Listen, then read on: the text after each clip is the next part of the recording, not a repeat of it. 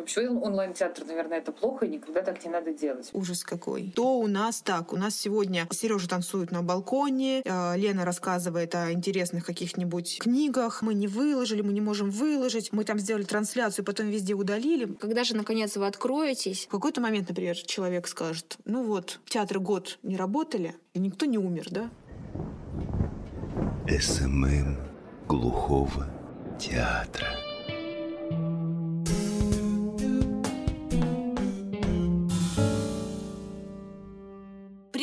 Я Марина, сибирячка, провинциалка и специалистка по связям с общественностью в драмтеатре Нижневартовска. А я Ольга, театроведка из Петербурга, которая перемещается по России и сейчас работает в Нижневартовском ТЮЗе. И вместе мы создаем первый подкаст о реальном театральном маркетинге в условиях российской провинции. Каждый месяц мы берем важную для нас тему, которая касается продвижения театров, пытаемся ее осмыслить, найти интересные кейсы и сделать какие-то выводы. В этом выпуске мы поговорим о новой эпохе. Она началась для всех без исключения театров с марта месяца, когда был объявлен первый локдаун. Кстати, самоизоляция для театра в Ханты-Мансийском автономном округе Югре продолжается до сих пор, а сейчас уже ноябрь 2020 года, и когда все это закончится, неизвестно.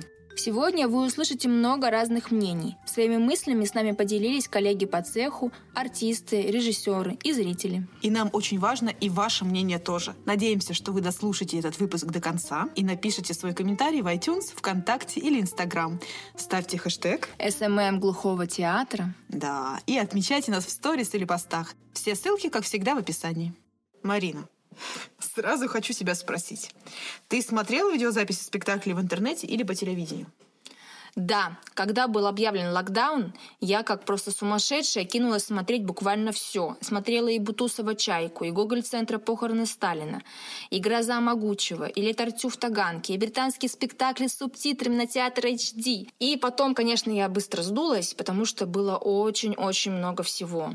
Ну и, естественно, хочу сразу сказать, что я смотрела какие-то известные, популярные, либо архивные спектакли, а спектакли различных малоизвестных, каких-то региональных театров я не смотрела, потому что предполагала, что там будет, скорее всего, плохое качество записи, и э, я не была уверена на каком-то высоком художественном уровне. Естественно, при публикации э, постов про спектакль своего театра я их смотрела предварительно. Угу. Ты сказала про плохое видео, э, что предполагалось. Предполагалось, э, ты имеешь в виду, что просто твой жизненный опыт, ну, что уж там скрывать, и мой жизненный опыт, э, показывает нам, что чаще всего небольшой какой-нибудь театр да, не имеет, наверное, 10 камер. Ну, хотя это тоже стереотип, да? Согласна, что это такой стереотип, но даже видя, что какие-то хорошие спектакли выкладываются плохой картинкой или, что самое страшное, с плохим звуком, но их очень сложно смотреть, их невозможно смотреть. Поэтому ну, я просто не находила в своем расписании места для этих спектаклей. И вообще, знаешь, а, до меня даже информация об этом, если честно, не доходила. Если бы я не искала сама эту информацию, скорее всего, бы ее просто и не увидела.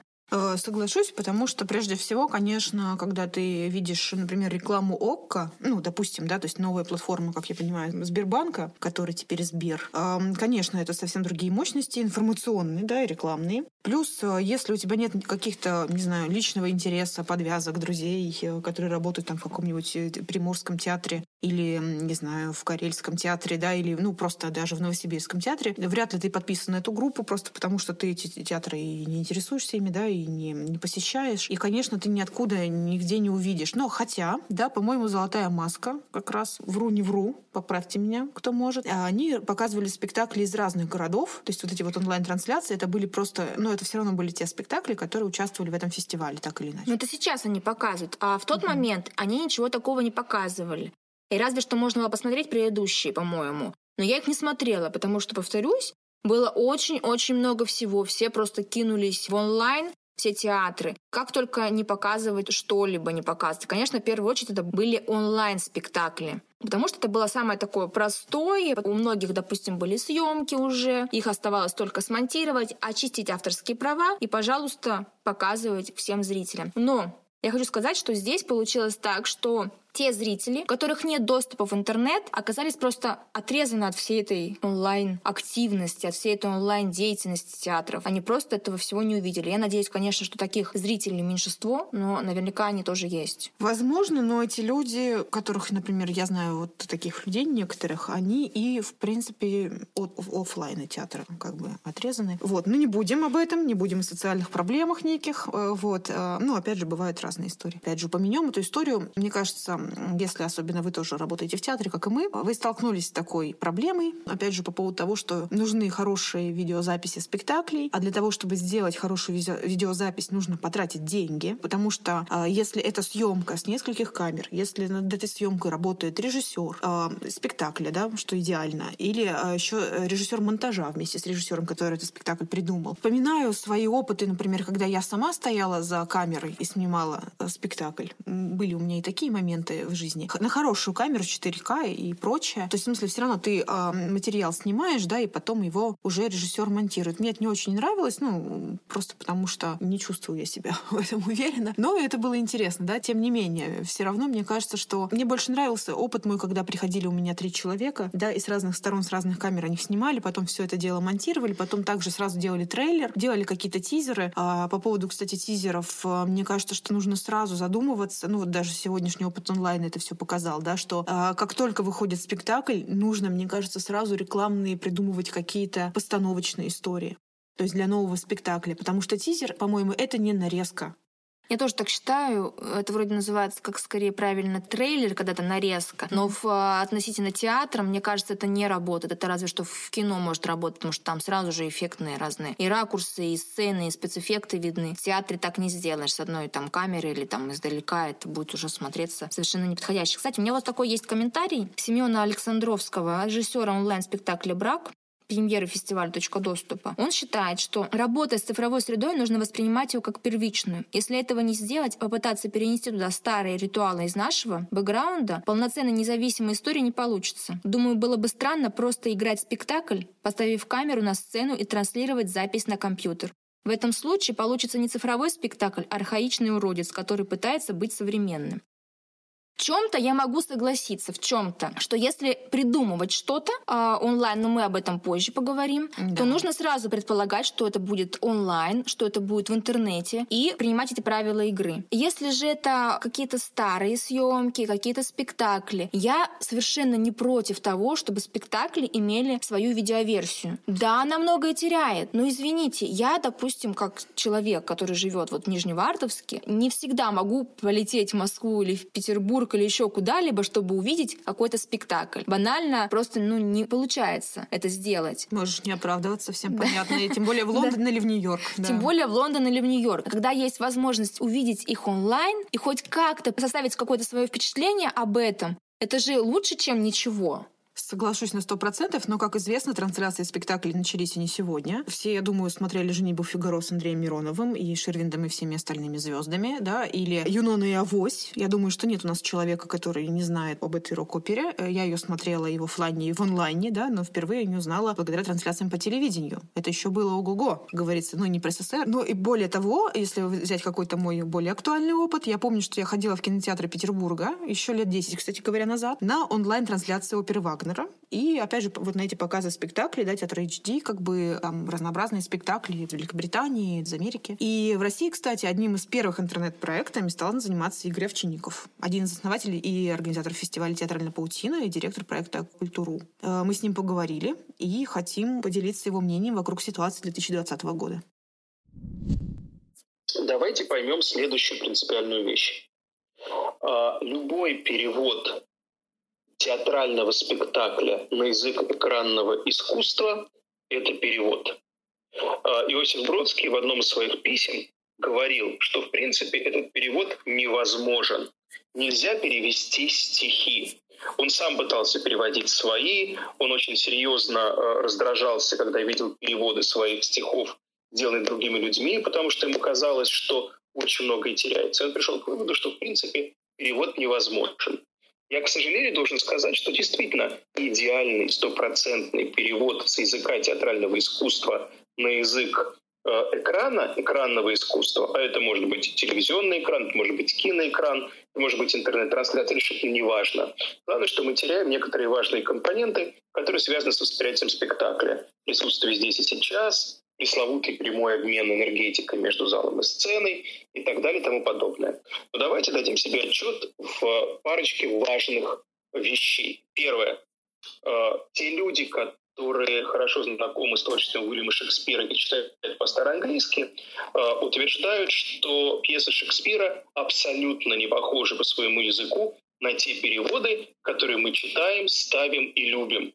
Что перевод на русский язык тяжеловесный, выспренный, что в переводах на русский язык отсутствует игра диалектами, которые есть у Шекспира, отсутствует некая легкость, полет языка, изобретательность языка. Тем не менее, мы в переводе все это смотрим, любим и понимаем, и даже часто радуемся. Да?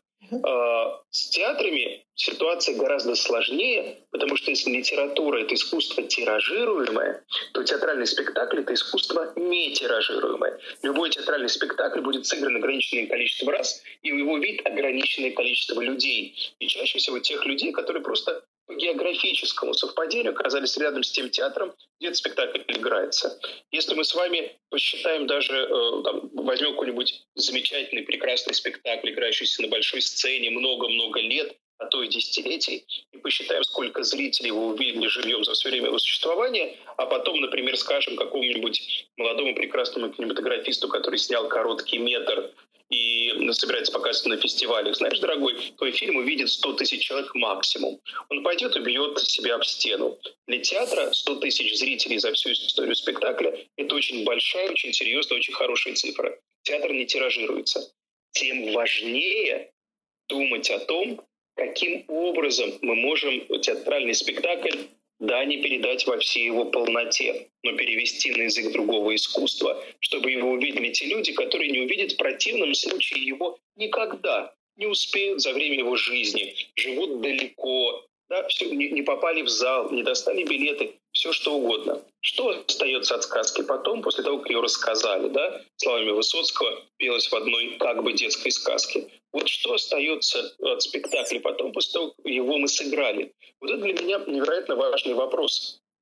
И здесь дело не только в интернете. Интернет — это всего лишь один из каналов, который в силу разных обстоятельств нынче стал достаточно популярным. Один из каналов распространения перевода спектакля на язык экрана. Но, в принципе, театр был первой художественной основой, на которой родилось телевидение. И все первые телевизионные передачи в Советском Союзе, например, это э, художественные, это были и прямые трансляции, вспомним «Принцессу Турандот», это запись прямой трансляции спектакля, это были и павильонные съемки, вспомним работы Георгия Александровича Товстоногова. Театр очень многое дал телевидению, театр не успел многого дать интернету. Тем не менее, просто надо понимать, экран это экран, сцена — это сцена. И мы никогда стопроцентно не сможем сделать так, что зритель у экрана испытывал те же чувства, что и зритель, сидящий в зале. Но мы должны стараться. И более того, я скажу, что иногда бывает так, что некоторые спектакли именно в экранном воплощении смотрятся ну, чуть более выигрышно, что ли, чем Э, на сцене. Бывают всякие случайные и не случайные совпадения. Ну вот, значит, э, я хочу первое, что сказать. Самая важная задача при переносе э, театрального спектакля на экран – это художественная задача. Это надо думать о том, что сделать для того, чтобы зритель у экрана испытал пусть не всю ту полноту чувств, которые испытывает зритель в театральном зале, но хотя бы что-то из этого ощутил. Это первое, важная художественная составляющая. Теперь немножко о технологиях и немножко об истории. Угу. Так случилось, что э, ну, я все время занимался как раз стыком театра современных технологий, театра интернета, делал там первые театральные сайты и вел театральные сайты многих российских театров театральных организаций. И где-то году в 2003 мне стало интересно, что ну, в 2003 вообще в российском интернете произошли серьезные тектонические изменения, появились провайдеры нового типа, провайдеры технологии ADSL, которые позволяли провести в каждый дом интернет по достаточно дешевым тарифам и без там, закупки сложного оборудования, без протягивания дополнительных э, кабелей. Э, ADSL э, как технология помог приблизить интернет к каждому дому. Потом появились сайты, в том числе социальные сети, которые сыграли свою решающую роль в том, что в интернет пошли те люди, которым, казалось бы, от этого интернета раньше ничего и не было нужно. У интернета появилась аудитория, у интернета появилась скорость, у интернет-каналов появилась пропускная способность. Я прекрасно помню, что в 2003 году для моего родного театра мастерской Фоменко я решил просто провести эксперимент. А, одна из наших замечательных актрис, Ксения Кутепова, давала интервью в одной из телевизионных программ, я это интервью записал и решил просто выложить на сайт, чтобы посмотреть, а сколько людей будут, в принципе, технологически в состоянии его посмотреть. К концу первой недели это интервью посмотрели около 200 человек. Это дало мне очень четкое понимание того, что видеоконтент в интернете становится нормой. Я понимаю, что у видеоконтента есть технологические сложности. Это очень тяжелый контент, это большие объемы информации, которые надо передать по достаточно стабильным и надежным каналам, чтобы человек да, у своего экрана в принципе смог это увидеть. И это как-то запомнилось. Дальше следующая история. 2004 год, июль месяц. Выдающаяся женщина, чье имя я всегда произношу с особым благоговением, Елена Александровна Левшина, профессор э, сперва алгоритмика в Петербурге, потом создатель собственной школы под названием Интерстудио, одна из важнейших фигур в российском театральном менеджменте, научном осмыслении театрального менеджмента и так далее, и так далее. Мы с Леной Санной несколько лет до этого ездили по всяким прекрасным э, там, городам и рассказывали о том, что, в принципе, интернет для театра – это благо. Не надо его бояться, не надо думать, что там какие-то угрюмые технари сидят или невнятные подростки. Надо как раз общаться с этими людьми. В интернете сидит идеальный театральный зритель, в интернете сидит платежеспособный культурный зритель, э, идеальный для театра. Соответственно, надо с этим зрителем разговаривать посредством сайтов, что-то еще. И Лен Санна вызвал меня в Петербург, мы сидели в ресторане «Дом актер» на Невском проспекте. Она говорит, вы знаете, мы с вами вот пытаемся рассказать театральным деятелям, как интернет важен, но, честно говоря, до них это не дойдет, пока мы не придумаем какую-нибудь яркую акцию. Яркая акция, которая будет демонстрировать наглядно, как хорош интернет в жизни театра. Что бы мы с вами могли придумать? И буквально на коленке за один вечер мы с ней придумали фестиваль «Театральная паутина». Первый в мире фестиваль прямых трансляций театральных спектаклей в интернет. Я не хочу сказать, что мы первые, кто транслировал спектакли в интернете. Я, например, точно знаю, что в 98 году э, Мариинский театр протранслировал в интернете по-моему, царскую невесту. Я просто помню, потому что я подключился к этой трансляции, у меня были технические возможности. Но я думаю, что нас эту трансляцию посмотрел, не знаю, там 10 человек, потому что для того, чтобы в 98 году увидеть такой да, видеоконтент, это нужно было серьезно заморочиться. В 2004 году, э, году ситуация изменилась кардинально. И вот мы задумали с ней этот фестиваль, к нам навстречу пошло Министерство культуры, и тогда еще существовало Федеральное агентство по культуре и кинематографии. Значит, на это нашлись какие-то средства. И вот этот фестиваль э, состоялся, он начался 15 октября 2004 э, года, и мы с Ленсаной заранее договорились о том, что для нас будет, э, сейчас это называется KPI, да, ну, точкой успеха, как, после чего будем считать, что фестиваль успешен. Мы договорились так. Мы решили не сильно заморачиваться технологически. Мы почти все спектакли транслировали с одной площадки. Это был театральный центр на Страстном в Москве. И мы решили, вот в театральном центре на Страстном где-то 400 мест. Если наши трансляции в интернете посмотрит больше, чем 400 человек, ну, каждого из них, да, то мы э, большие молодцы, значит, мы нащупали тренд времени. Если посмотрит меньше, то мы все равно большие молодцы, потому что мы опережаем время. Поэтому, да, куда ни крути, все равно мы молодцы. И мы, значит, затеяли нашу первую трансляцию. Дальше начинаются прекрасные байки. А, Мое большое человеческое счастье, что на этой первой трансляции я не знал, что происходит на самом деле. Я стоял за одной из камер, с которой, значит, мы транслировали спектакль. А, а дело в том, что а, мы для того, чтобы продемонстрировать, как прекрасно мы транслируем, открыли фестиваль, и всех випов, и всех важных людей, критиков увезли в другое место от площадки, чтобы поставили экран, проектор, звук, чтобы они там видели, как чудесно мы транслируем спектакли. И э, мы, на самом деле, заранее попытались предсказать, а какое количество зрителей будут смотреть эти трансляции. Дело в том, что интернет он как вода, как водопровод. Если вы хотите, чтобы на последнем этаже 12-этажного э, дома был нормальный напор, вам нужно рассчитать всю свою сеть там, э, всю свою сеть таким образом, чтобы вот изначально были большие трубы, широкий напор. Э, да, это телевизионный эфир, он струится, ему не важно, сколько включено приемников, там один или миллион. Главное, чтобы они были на определенном расстоянии от вещательной башни. А, в случае с интернетом ситуация другая. Каждому нужно подать свой поток информации. И поэтому чрезвычайно важно, сколько и как настроены так называемые раздаточные сервера, то есть те компьютеры, которые раздают нашу трансляцию конечным пользователям, потому что каждому из них нужно провести да, отдельный поток э, информации. И мы для этого сделали регистрацию на сайте, чтобы оценить количество людей, которые, которые собираются смотреть наши трансляции. Ну, мы считали, что результаты регистрации крайне оптимистичны. Это, нас зарегистрировали что-то около полутора тысяч человек. Мы на всякий случай с запасом рассчитали раздаточные сервера тысячи на две просмотров. И, конечно, мы совершили одну грубую ошибку, ну, скорее всего, я совершил, что к моменту начала первой трансляции мы не закрыли регистрацию. Ну, мы думали, ну, мало ли еще кто захочет, да? Ну и захотели. А, я стоял за камерой, я не знаю, что происходит там, так сказать, в технологических кишках нашего фестиваля. А, к началу спектакля к нашим серверам подключилось около 4,5 тысяч человек. Телекомпания НТВ, как сейчас помню, прислала три съемочные группы. Одну к нам на площадку показать, как мы это делаем, вторую в квартиру в Москве, чтобы показать, как люди смотрят в Москве, и третью группу специальных корреспондентов в Нью-Йорке, чтобы показать, как люди в Нью-Йорке смотрят нашу трансляцию. Замечательный критик Саша Соколянский, покойный уже ныне, который сидел на той точке, где наши трансляции должны были смотреть ВИПы, в статье своей написал, ну что можно сказать про звук трансляции? В отличие от изображения, он хотя бы иногда появлялся. Елена Александровна э, признавалась, что иногда в жизни она не была так близка к инфаркту, как в этот момент.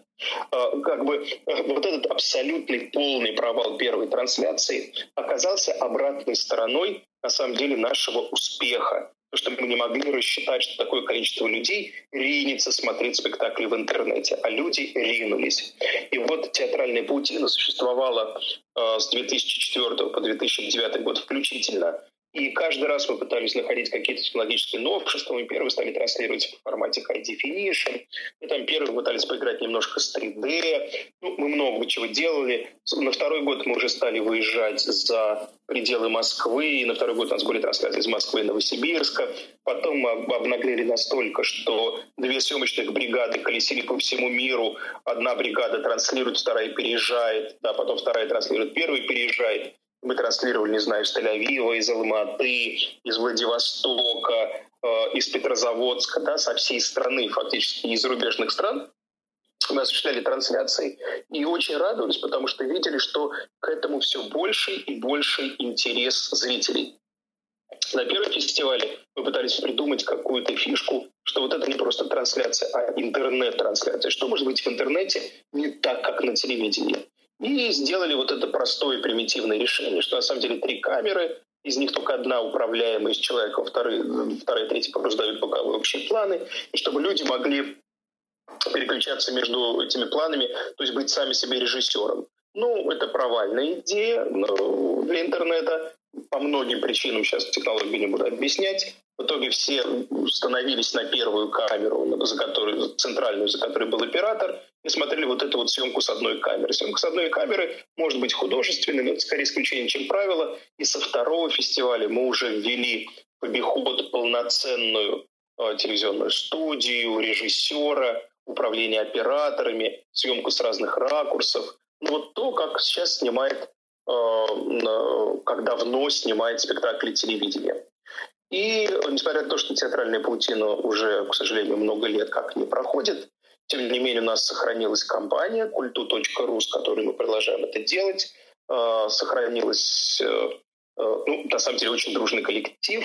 И мы продолжаем, когда нас просят, когда нам заказывают такие работы, мы ездим, мы снимаем. И вот с радостью хочу сказать, что благодаря Союзу театральных деятелей вот сейчас в ноябре и декабре. Мы надеемся снять, а может быть что-то и протранслировать очень много спектаклей по всей стране, для того, чтобы у театров было что действительно показывать своим зрителям онлайн, когда они находятся в, к сожалению, в этой ужасной театральной самоизоляции.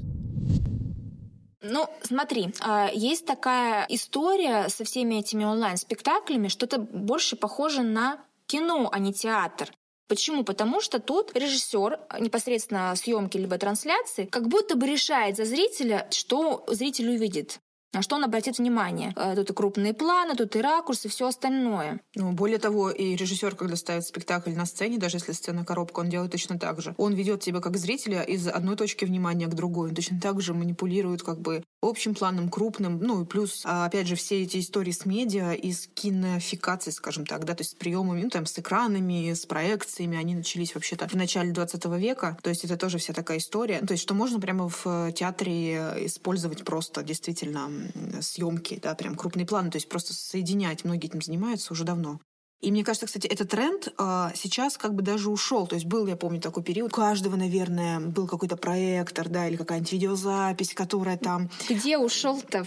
У нас в провинции, мне кажется, он еще живо, живет и только развивается, насколько я вижу, конечно. Ну да, же. мы как бы, если говорить о трендах, онлайн-театр сегодня, э, можно сказать, что это сейчас новый тренд, да, но это история про необходимость. И мне кажется, что те люди, которые так или иначе уже рабо- начинали работать вот с этими историями про VR, ну, они этим и занимались э, еще до всей этой истории самоизоляции. Да, мы говорим про опыт и государственных, и негосударственных театров, но наши театры, да, в которых мы сейчас служим, это государственные театры, и большинство, я думаю, государственных театров, оно встало перед такой задачей, в том числе некой отчетности, да, и эта история обусловлена не тем, что вот эти все онлайн-движ, да, который театр должен был создавать, а тем, что в том числе сегодня государственный театр, он для него это единственная да, деятельность, особенно те театры, а, ну, а мы в том числе весь наш регион, угу. мы не выходили, то есть у нас не было такой возможности, например, там, как у Москвы, там, да, не знаю, того же Омска, мы э, не выходили, мы не могли играть.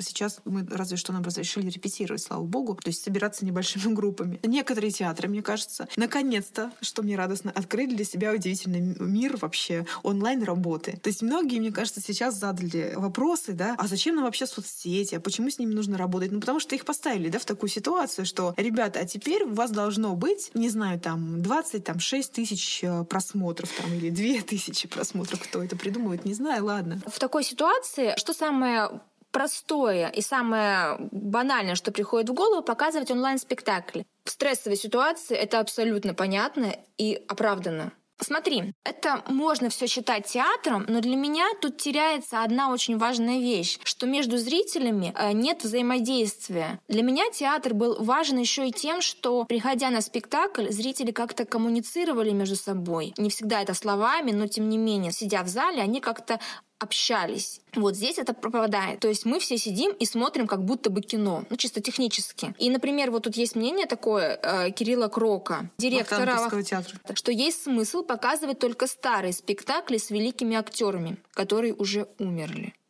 Это вехи истории. И знаешь, Интересно, что тут и зрители некоторые, я такое небольшое исследование провела, прям мини, среди своих знакомых зрителей, считают ли они театром онлайн-спектакли. Говоримся сразу онлайн-трансляции. Онлайн-трансляции, да. И зрители а, все таки считают, что смотреть театр нужно вживую, а не то, что заснимет камера. Тут интересны спектакли, снятые с проката, да, что а, не было погружения в театральную атмосферу, смотришь почти как кино. Тут можно поставить на паузу, что-то пересмотреть, но не факт, что ты будешь это пересматривать. А если бы ты сидел в зале, то ты бы досмотрел до конца обязательно, ты бы никуда, скорее всего, не ушел. Вот тут Иван Миневцев, главный режиссер Челябинского государственного драматического молодежного театра, тоже со мной согласен. Он ставил спектакль в Зуме, транслировал это тоже в записи, естественно. И он все-таки тоже считает, что это больше кино. Кстати, повторять этот опыт не хочет. Мне вообще нравится называть это фильмом. Эту идею мне предложил Леша Тетюев. Он сказал, что давай попробуем сделать что-нибудь, что-нибудь онлайн. Значит, вот это самый важный вопрос. Онлайн-спектакль это тоже театр? Нет, это не театр. Мы, когда вот, значит, был этот карантин, мы играли на чужом поле. Это совершенно другой вид искусства, конечно, да? Это не театр, это все равно, что есть живопись, есть скульптура, да, есть э, музыка. Это просто как бы разные виды искусства. И, как бы, по сути, ты создаешь кино, фильм. И когда ты создаешь кинофильм, то есть движущиеся картинки, конечно же, законы немного другие. Мне кажется, что почти все театры сейчас прошли через определенные периоды. Ну, практически как гнев, отрицание, торг, да, ну и так далее. А, ну, а точнее, через активную, надрывную такую даже деятельность в онлайне, которая проявила себя в качестве придумывания кучи рубрик, а, чтения стихов, пения песен, да, танцев с бубнами на балконе и прочее. Хоум-видео разные. Да, потому что я думаю, что особенно если вы сейчас тоже прошли через это, да, вы обязательно поделитесь своим опытом, а, когда многие театры прям формировали расписание, да, такого, что кто у нас так, у нас сегодня Сережа танцует на балконе, э, Лена рассказывает о интересных каких-нибудь книгах, Вася сегодня там Делает поет. ремонт в ванной. Да, Вась там кто-нибудь еще. В случае своего театра мы просто тоже собрались и придумали рубрики на каждый день, в том числе там и разминки, речевые разминки, и презентации там разговоры с артистами, и рассказ об инклюзивных проектах театров, ну, то, что не спектакль. Но у нас была просто тогда возможность, мы могли, опять же, приходить небольшими группами, ну, там, в духе артист, видео, видеограф, да, как бы, и там, не знаю, продюсер а съемки. Вот, мы могли там втроем прийти и снять это на камеру, да, и потом наш штатный а, видеограф-фотограф это обрабатывал, мы это выкладывали, потому что стало, я думаю, очевидным в какой-то момент всем, что вот это вот огромное количество, во-первых, огромное количество контента, во-вторых, условно говоря, БДТ, да, мы опять э, возвращаемся в мир больших городов, запустил там свою digital историю, которая, опять же, была сделана не на коленке, да, была сделана с помощью профессионального камеры, с помощью Э, монтажа. Да, вот, кстати, я когда была на дискуссии про онлайн-театр на арт-миграции на фестивале, там были представители БДТ Digital, и они рассказывали о том, что они присылали оборудование участникам. Они все это устанавливали, помогали им, ну, со всеми мерами предосторожности, но тем не менее. У нас провинции, да, в региональных театрах такой возможности не было. И актеры реально ставили какие-то свои телефоны, какие-то камеры, у кого они были, и снимали сами. Учитывая, что у них, э, у большинства просто нет опыта такого вот специфического, нет съемок себя и вообще съемок, это все вылилось в очень разный уровень по качеству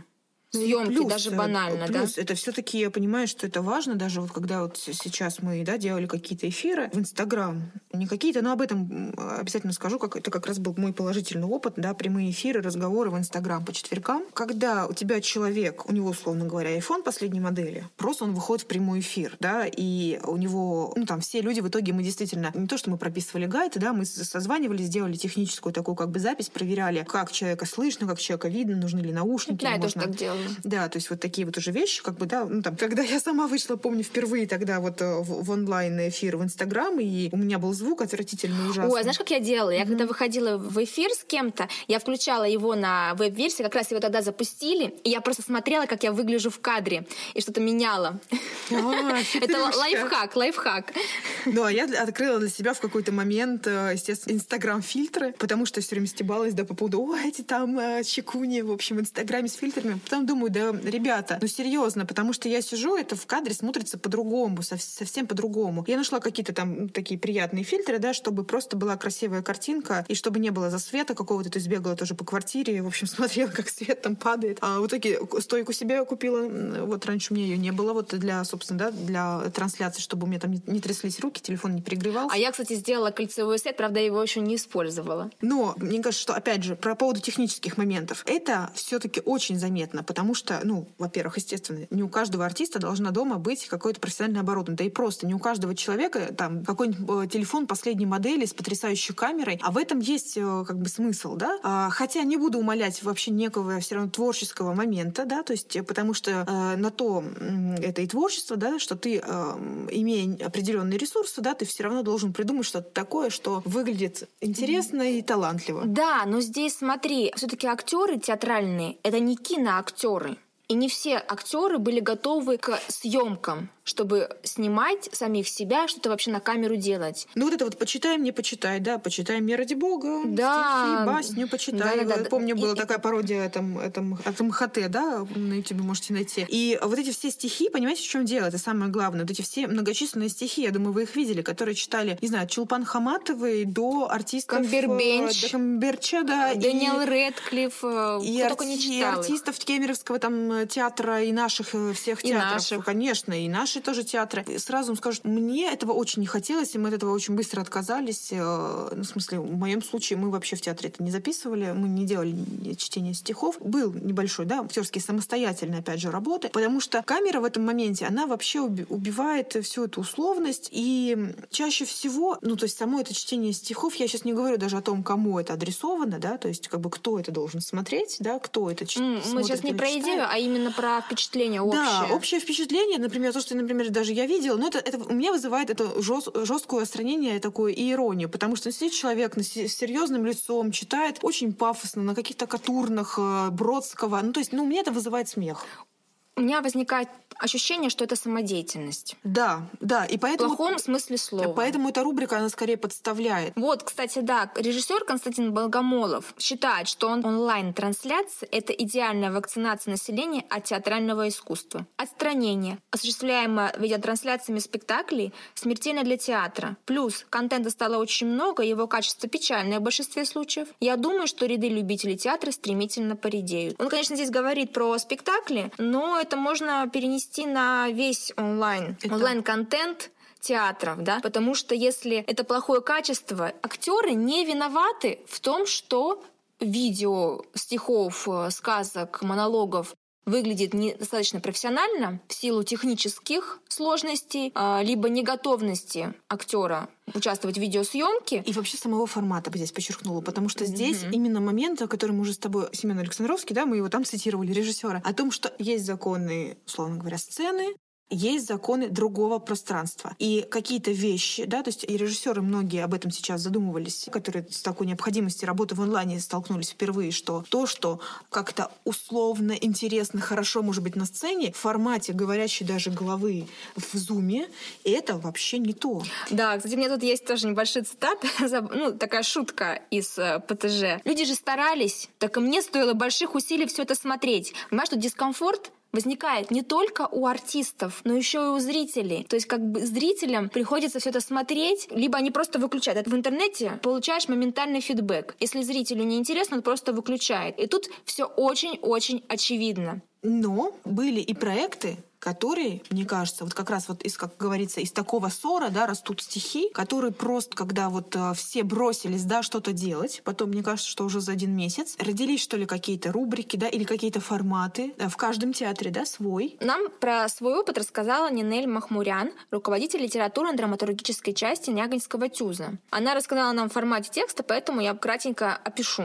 Я, кстати, смотрела э, то, что делает Нягонь, как я думаю, вообще весь наш регион, потому что у них, мне кажется, была очень такая насыщенная работа, и они, у них было очень много рубрик вот во время карантина. Довольно интересно. Да, у них появилось более 10 рубрик во время карантина. Нягонь уроки, пока театр дома, спасибо я живу, высокие новости, культурная зарядка для мозга, пальчиковая гимнастика, давай дружить. Они запустили подкасты, их тут даже несколько. В каждом маленьком ребенке это интересные истории из детства, знакомства с сотрудниками театра. Песни Победы, э, здесь рассказывали они о песнях Великой Отечественной войны, и Пушкиниана, подкасты с историей и произведениями Пушкина. Мне показался интересным формат Нягонь Тюз уроки. Тут э, наши коллеги да, из Нягони, они вместе с учителями решили создать небольшие видеоуроки в помощь педагогам, в помощь школам. При полном соответствии школьной программе они делали такие творческие видео, где рассказывали о биографии писателей и поэтов, об их творчестве,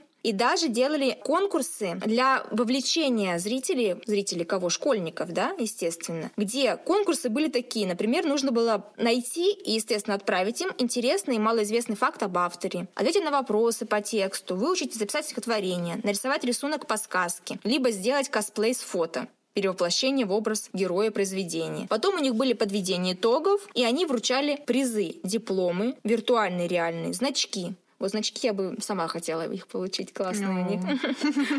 Пришли, пришлите, пожалуйста, Нягинский тюз нам свой значок. Мы будем рады. Футболки, авторские маски многоразового использования. И, конечно же, э, Нинель говорит о том, что это не может быть адекватной заменой обычной работы театра. При всем желании этого невозможно достичь онлайн, живое взаимодействие какое-то. Но, тем не менее, этот опыт был, и он был удачный. И некоторые форматы останутся у них и на будущее, они будут их развивать, несмотря на то, что когда-то все-таки мы выйдем офлайн. Это просто очень важно и для ТЮЗа, потому что взаимодействие с педагогами, оно ну, осуществляется постоянно, да, и всегда. И вот не потерять общение с ними и помочь им объединиться, да, с педагогами, это, мне кажется, ну, как бы в, в, вообще в режиме и там в формате любых проектов, это вообще всегда очень здорово. Мне это очень было интересно, и именно этот проект э, ТЮЗа, да, тоже я на него обратила внимание. Очень классно, что это такая основа для э, развития в будущем, для взаимоотношений. Если даже с кем-то с школы они не общались, не было тесного контакта, то теперь у них уже есть почва для общения. Это вот нужно взять на заметку, мне кажется. И мы сейчас тоже делали вот такие розыгрыши прямо в прямом эфире. То есть мы в Нижневартовском тюзе записали такое э, интро, да, и такое аутро э, до, как бы до и после, да, э, онлайн-трансляции спектакля, да, видеозаписи, где, собственно, герои предлагали зрителям, тем, кто посмотрел спектакль, то есть, ну, в формате такой викторины задавали вопросы, и те, кто отвечал на них потом правильно, писал в комментарии, они, они получали от наших друзей, от прекрасного кафе Джуста Густа супер там итальянские вкуснейшие Джуста Густа нам за это заплатит? Ну, Пиццу пришлет? Я думаю, договоримся. Джуста Густа, мы сейчас отметим вас в комментариях тоже. Смотрите, смотрите. Няганский ТЮЗ, в общем, значки с вас Джуста Густа, с вас пицца. Или, или ризотто. Итак, ну, в общем, шутки шутками, конечно, да, но, допустим, в Ханты-Мансийский театр кукол тоже обратила внимание, что их рубрика, я на них подписана и всегда слежу, что они там делают, а у них я прям увидела, что, видимо, вышла такая в топ, э, как бы рубрика, которую создала и реализовала, да, и делала актриса Светлана э, Крюкова. То, что у меня за это время родился такой проект э, под названием «Сказки из теремка». Изначально это должна была быть видеоверсия, но технически не получилось. И я остановилась на том, что я буду читать и записывать аудиосказки. И вот в течение двух с половиной месяцев Каждый день я читала сказки, русские народные сказки. Благодаря этому я познакомилась с интересными людьми, с детьми не только из нашего округа, но и также из других городов нашей необъятной родины. Было очень приятно читать отзывы, теплые. Детки записывали видео, с родителями отправляли, была обратная связь. Это опять я отношу к плюсикам. Вот, смотри, э, получается, что самая популярная рубрика на самоизоляции стала как раз сказки, чтение сказок актерами, артистами разных театров. Ну, если мы возьмем театр, который ориентирован именно на малышей, да, то есть на аудиторию, на, на родителей, у которых э, все-таки маленькие детки, потому что, как вот и наш театр, например, по-прежнему, да, еще до сих пор, и там ХМТК, это история, да, основная все целевая аудитория, это от нуля, ну, до там все-таки, ну, до 7, до 8, там, до 10, да, то есть это все равно очень много спектаклей, и, ну, опять же, сами родители, да, самые такие активные, мне кажется, прям такой всплеск, да, людей, у которых вот дети такого трехлетнего, да, с трех до пяти, когда вот они уже э, начинают заниматься их там культурным образованием, да, то есть все эти развивашки уже, то есть когда ребенок опять же что-то начинает понимать, когда его можно уже привести в театр, он от этого какой-то опыт получит. Но знаю и взрослых, которые это раньше делают для себя во многом. На самом деле, по-моему, почти все театры так делали. У нас, допустим, тоже есть а, записанные сказки, потому что у нас тоже есть семейные а, спектакли, соответственно, часть аудитории целевой а, тоже дети. Мы делали записи сказок нашей местной, югорской писательницы Татьяны Бутник. Они интересные, необычные, и это такое знакомство с литературой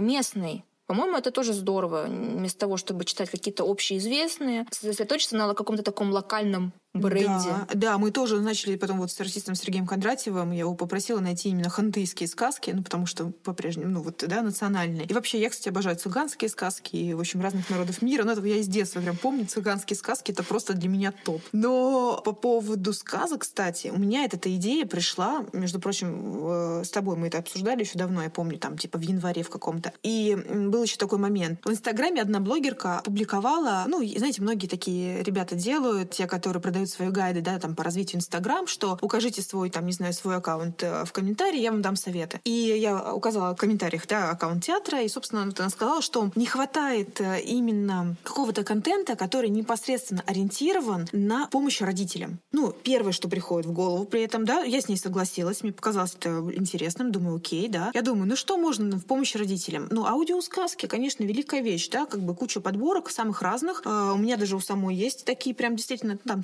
цыганские, украинские, да, есть у меня прям подборки. Но там прям сложный саунд-дизайн с музлом современным, ну, как бы, ну, вот классные вещи, потому что поколение, мне кажется, вот тех людей, которые родились даже вот тогда, когда я, или пораньше, там, попозже, они все застали, вот Марина застала, ты форматы радио вот этих спектаклей. Да, виниловых. конечно. Угу. Я просто торчала от этого просто невозможно. Я помню, что мне родители рассказывают, что я, будучи маленьким ребенком, там вообще мне было годика 4, кстати, а, мне так это все нравилось, 4-5, что я их выгоняла. Они говорят, выгоняла меня из, э, нас, э, из комнаты, там, садилась, мы, ну, включ... они, мне, они мне включали, да, вот эту вот виниловую. Я даже просто помню, что потом стали модные, когда, да, опять стало модно там покупать новый альбом Земфиры там на виниле, да, там mm-hmm. выпущен еще что-то. То есть а в этом действительно есть какая-то красота, потому что я помню, мне было очень много пластинок, я помню звук, он другой другой. И те аудиосказки, спектакли, которые были тогда записаны, они очень высокого качества. Даже вот я сейчас кое-что послушала. Это не просто история, где у тебя один артист монотонно читает что-то, да? Да, ну вот смотри, ты говоришь аудиосказки, я согласна. Аудио. Мне даже, у меня, э, несмотря на то, что я, может быть, в детстве и какой-то период не очень много слушала, но сейчас аудио для меня открылось совсем с другой точки зрения. И сыну, допустим, я включаю очень много аудиосказок. Это классная история. А вот видео, когда просто актер сидит и читает на видео сказки, это не очень интересная история. Даже для вот, как бы у меня сын посмотрел парочку и больше не захотел. И мне самой это тоже не очень интересно. Опять же, это больше интернет-трафика забирает, если что. Э, аудио или видео? Видео, видео, видео, видео конечно. конечно. На аудио гораздо проще его включить в дороге, еще где-либо. Если это там подкасты, то можно вообще скачать себе даже. Так, э, по поводу даже видео, я все-таки э, были же исследования, да, такие о том, что все равно видеоконтент сейчас, ну, как бы, ну, а, на первом месте по поводу просматриваемости, да, интересов. Все равно видео. Э, нет, нет, нет, нет, не так. Видео набирает э, все больше оборотов, но пока э, на первом месте все-таки фото, если брать соцсети. Да. Фото. Оно все равно на первом месте. Хотя видео, конечно, все больше и больше набирает а, очков. Это говоря, опять же, про соцсети. А, что еще, кстати, приятно и интересно, да, что сейчас вдруг все театры, мне кажется, э, оказались в такой ситуации, что они превратились все в такой огромный большой отдел маркетинга, да, то есть, точнее, отдел пиара. Mm-hmm. То есть сейчас, мне кажется, все эти люди, которые плохо себе представляли и понимали, зачем это нужно, что мы делаем, они слушали наш подкаст. Сейчас, я думаю, могут его послушать, потому что так или иначе те, э, все эти э, и организационные организационные, да, и какие-то в том числе художественные проблемы, они стали актуальных, актуальным для любого театра. И что очень важно, я думаю, каждый сейчас пришел к тому, что без взаимодействия с художественной частью, да, и отдела маркетинга жить невозможно. Да, это к вопросу о командной работе. Э, не так, что мы давайте собрались, что-нибудь подумаем, а реально уже такая активная какая-то переписка, созвоны происходит. Потому что даже чтобы снять банально какую-то сказку, монолог, либо что-либо еще, тут по идее, в команде должен быть там редактор-сценарист, да, через э, слэш, какой-то помощник, который подскажет, как поставить камеру, как направить свет, как со звуком поработать. То есть просто хотя бы э, будет постоянно помогать. Тут нужен и монтажер, который смонтирует потом это все. И, конечно, очень здорово, если, допустим, есть аниматор, который сделает хотя бы заставку. Я уж не говорю про полностью оформление. Когда полностью оформление идет видео с, какой-то, с каким-то добавлением анимационным, это вообще просто восторг. Да, да. Это мы недавно видели у разных тоже московских театров. Ну и не только у московских московских, помнишь, анимацию мы делали даже и здесь у себя в Нижневартовске. Э, благо, сегодня это не проблема, ты можешь связаться с любым специалистом, да, из любого, из любого, в общем, точки мира. Главное придумать, как ему деньги заплатить за работу. А вот эти вот э, все э, видео, где артист на самоизоляции, артисты на карантине, смотрите, что мы делаем, как мы коротаем свой досуг карантинный, да, для меня они немного странные, потому что я вот человек, который не очень любит подглядывать замочную скважину, да, то есть я не вуайерист. Ну как же ты тогда в театре-то ходишь? Это все уже про это самое. Эрик Бентли писал еще, помню тогда, что любой Знаешь- зритель это вуайерист, он подглядывает за этими артистами. Знаешь, просто оказалось, что они обычные люди, и там ничего такого суперинтересного-то и не происходит. По крайней мере, то, что я видела. Если честно, я смотрела не очень много, потому что первые же мои какие-то опыты, они оказались не очень удачными на самом деле. Ну и, собственно, давай поговорим, спросим у самих артистов, как э, они это переживали. У нас есть э, комментарий от э, Александра Туровинина, от артиста независимого театра «Студия Project». Он с нами тоже поделился своими впечатлениями об этом периоде. Э, Участвовал в создании онлайн-спектакля, а, и вот сейчас он идет и весьма успешно, как мне кажется. Но мне кажется, что это такая временная штука, но она родит под стрим, ну, такой стрим небольшой какой-то. То есть появятся какие-то штуки вот дистанционные. В смысле, не то, что появятся, они уже появляются, они есть. Просто они, ну, они не выйдут на первый план. Такое у меня ощущение. То есть, понимаешь, тут получается не совсем правдивая история. Либо мы подглядываем и видим, что происходит в реальности, а в реальности происходит все не очень так весело и интересно, да, это обычная жизнь людей. Либо это придуманная какая-то реальность, и опять же, это какой-то театр. Но формат «Дома-2» никто как бы не перепрыгнет в этом плане, да, то есть если говорить о том, что если это подлинная реальность, Ой, не надо, не надо. Только существуют Дом 2 и люди. театр в одном предложении. Ну почему это макси- максимально иммерсивный как бы такой там э, театр? Ну опять же, да, э, слушайте, все эти реалити-шоу нам реально не перепрыгнуть вот в этом плане, да, то есть, ну, потому что если установить камеру того же артиста, и понятно, что реалити-шоу тем не менее тоже строится на сценарии, там не один человек над этим работает, это тоже все не случайность, и вся эта драматургия, она должна присутствовать. Возвращаемся к тому, с чего начали. Для каждого формата так или иначе нужна, ну, для своей формы, нужно понимание, как с нею работать. Мгм. Потому что, Согласна. конечно, снять всех там, как они дома там пилят, и сделать из этого. Ну, даже вот много же появилось, в том числе и телевидение, да, к- решили коммерциализировать быстренько всю эту историю про зумы. Кстати, я увидела вч- вчера и писатели также работали. Появились там вот прям такие тоже книжные сериалы о зумировании, вот такое, да, то есть как бы вот в таком тоже режиме. То есть формат, я думаю, что каждая сейчас, все стали это пересмыслять, а во многом, мне кажется, еще не пересмыслять, да, а просто пытаться выжить. Не будем да, тут скрывать, что независимые театры, они просто оказались в ситуации отсутствия заработка, им нужно было очень быстро что-то предложить людям, чтобы это монетизировать. Все эти форматы, они на самом деле могут помочь продвижению театра в будущем. Например, вот эти тюз-уроки. Это налаживание коммуникации со школами города. Это же очень классно. Они могут наладить, и те же сказки могут наладить взаимоотношения с родителями юных зрителей, да, либо с юными зрителями уже непосредственно. И они, когда закончится оффла- а, вся эта онлайн-история, они скажут, мама, я хочу в театр. Вот этот театр, именно который я вот сказки смотрел. Вот на этого там актера.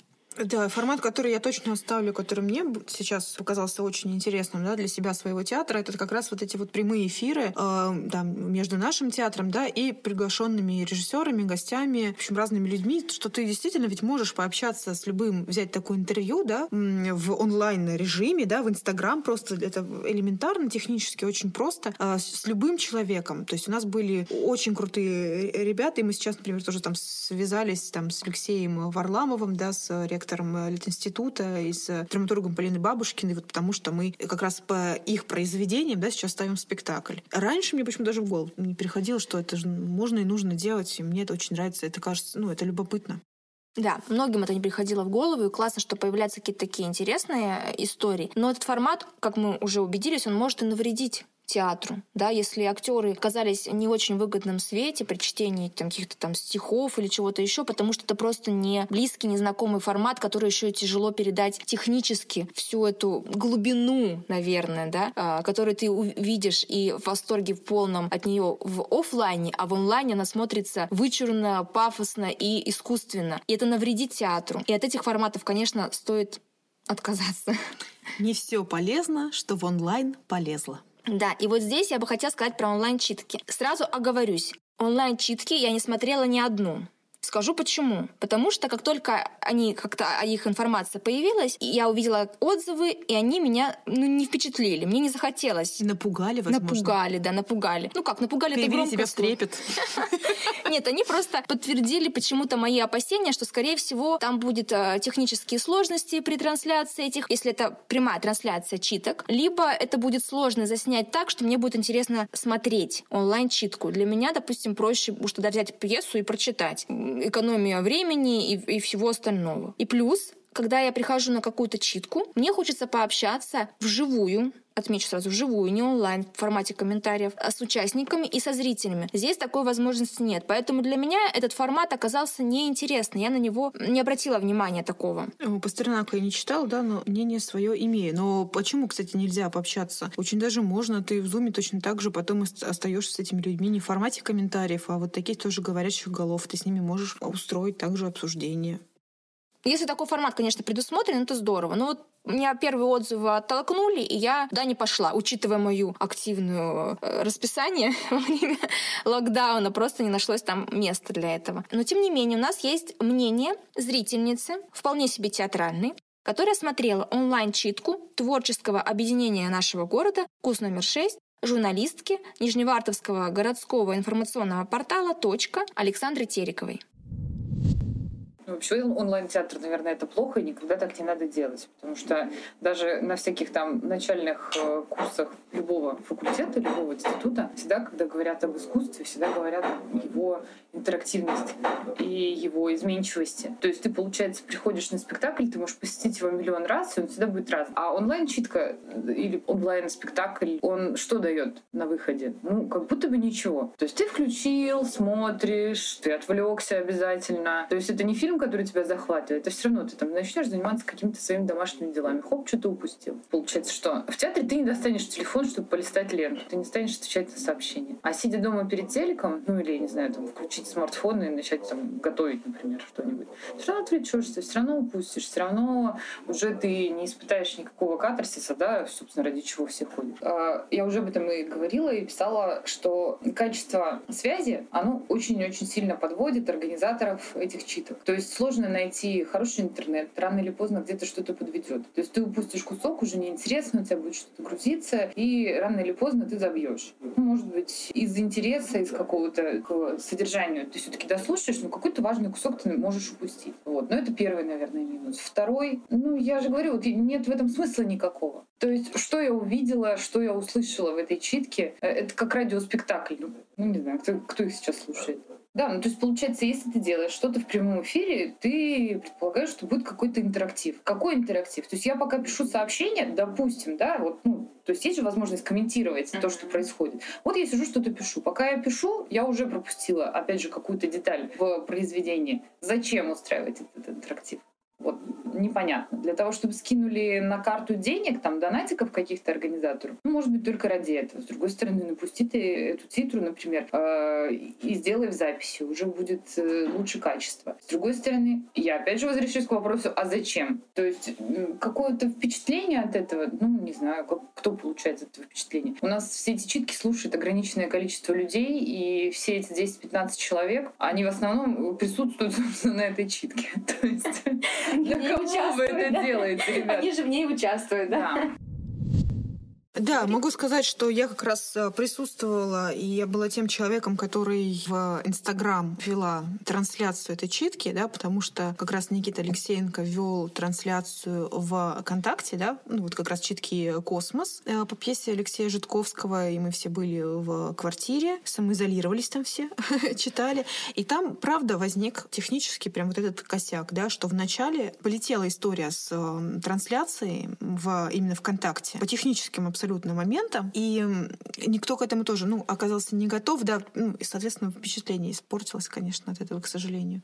Но опыт был классный, но, видите, я тогда была там в офлайне с этими всеми людьми. Но э, могу сказать, что я была, присутствовала на некоторых читках, э, но это даже был не зум, я смотрела потом в записи э, читки фестиваля «Любимовка». И Большое им спасибо, что они это делают. Но я и раньше, кстати, могу вам сказать, что я включала YouTube и смотрела э, их, ну, это, был не, это были не онлайн-трансляции тогда, это были записи их читок, да, то есть, собственно, самого фестиваля. Но здесь другой момент, э, что все равно это такой профессиональный движ, во многом, и ну, это здорово, да, что ты потом это все можешь посмотреть, потому что очевидно, что в зале в ситуации тогда уже можно было пускать зрителей, но сколько там, ты 30 человек, это все несерьезно. И вообще, кстати, большое спасибо всем тем, кто стал активно все свои события а потом загружать, чтобы ты мог в любой момент после это все посмотреть, послушать, потому что, ну, в плане любимых кино это другая тема, да, это история для больше все равно для людей профессиональных. Вот я думаю, что mm-hmm. те, кто следит за современной драмой, они знают об этом фестивале многие, а зрители, которые вот просто этим вопросом не интересовались и, в общем, свои пьесы,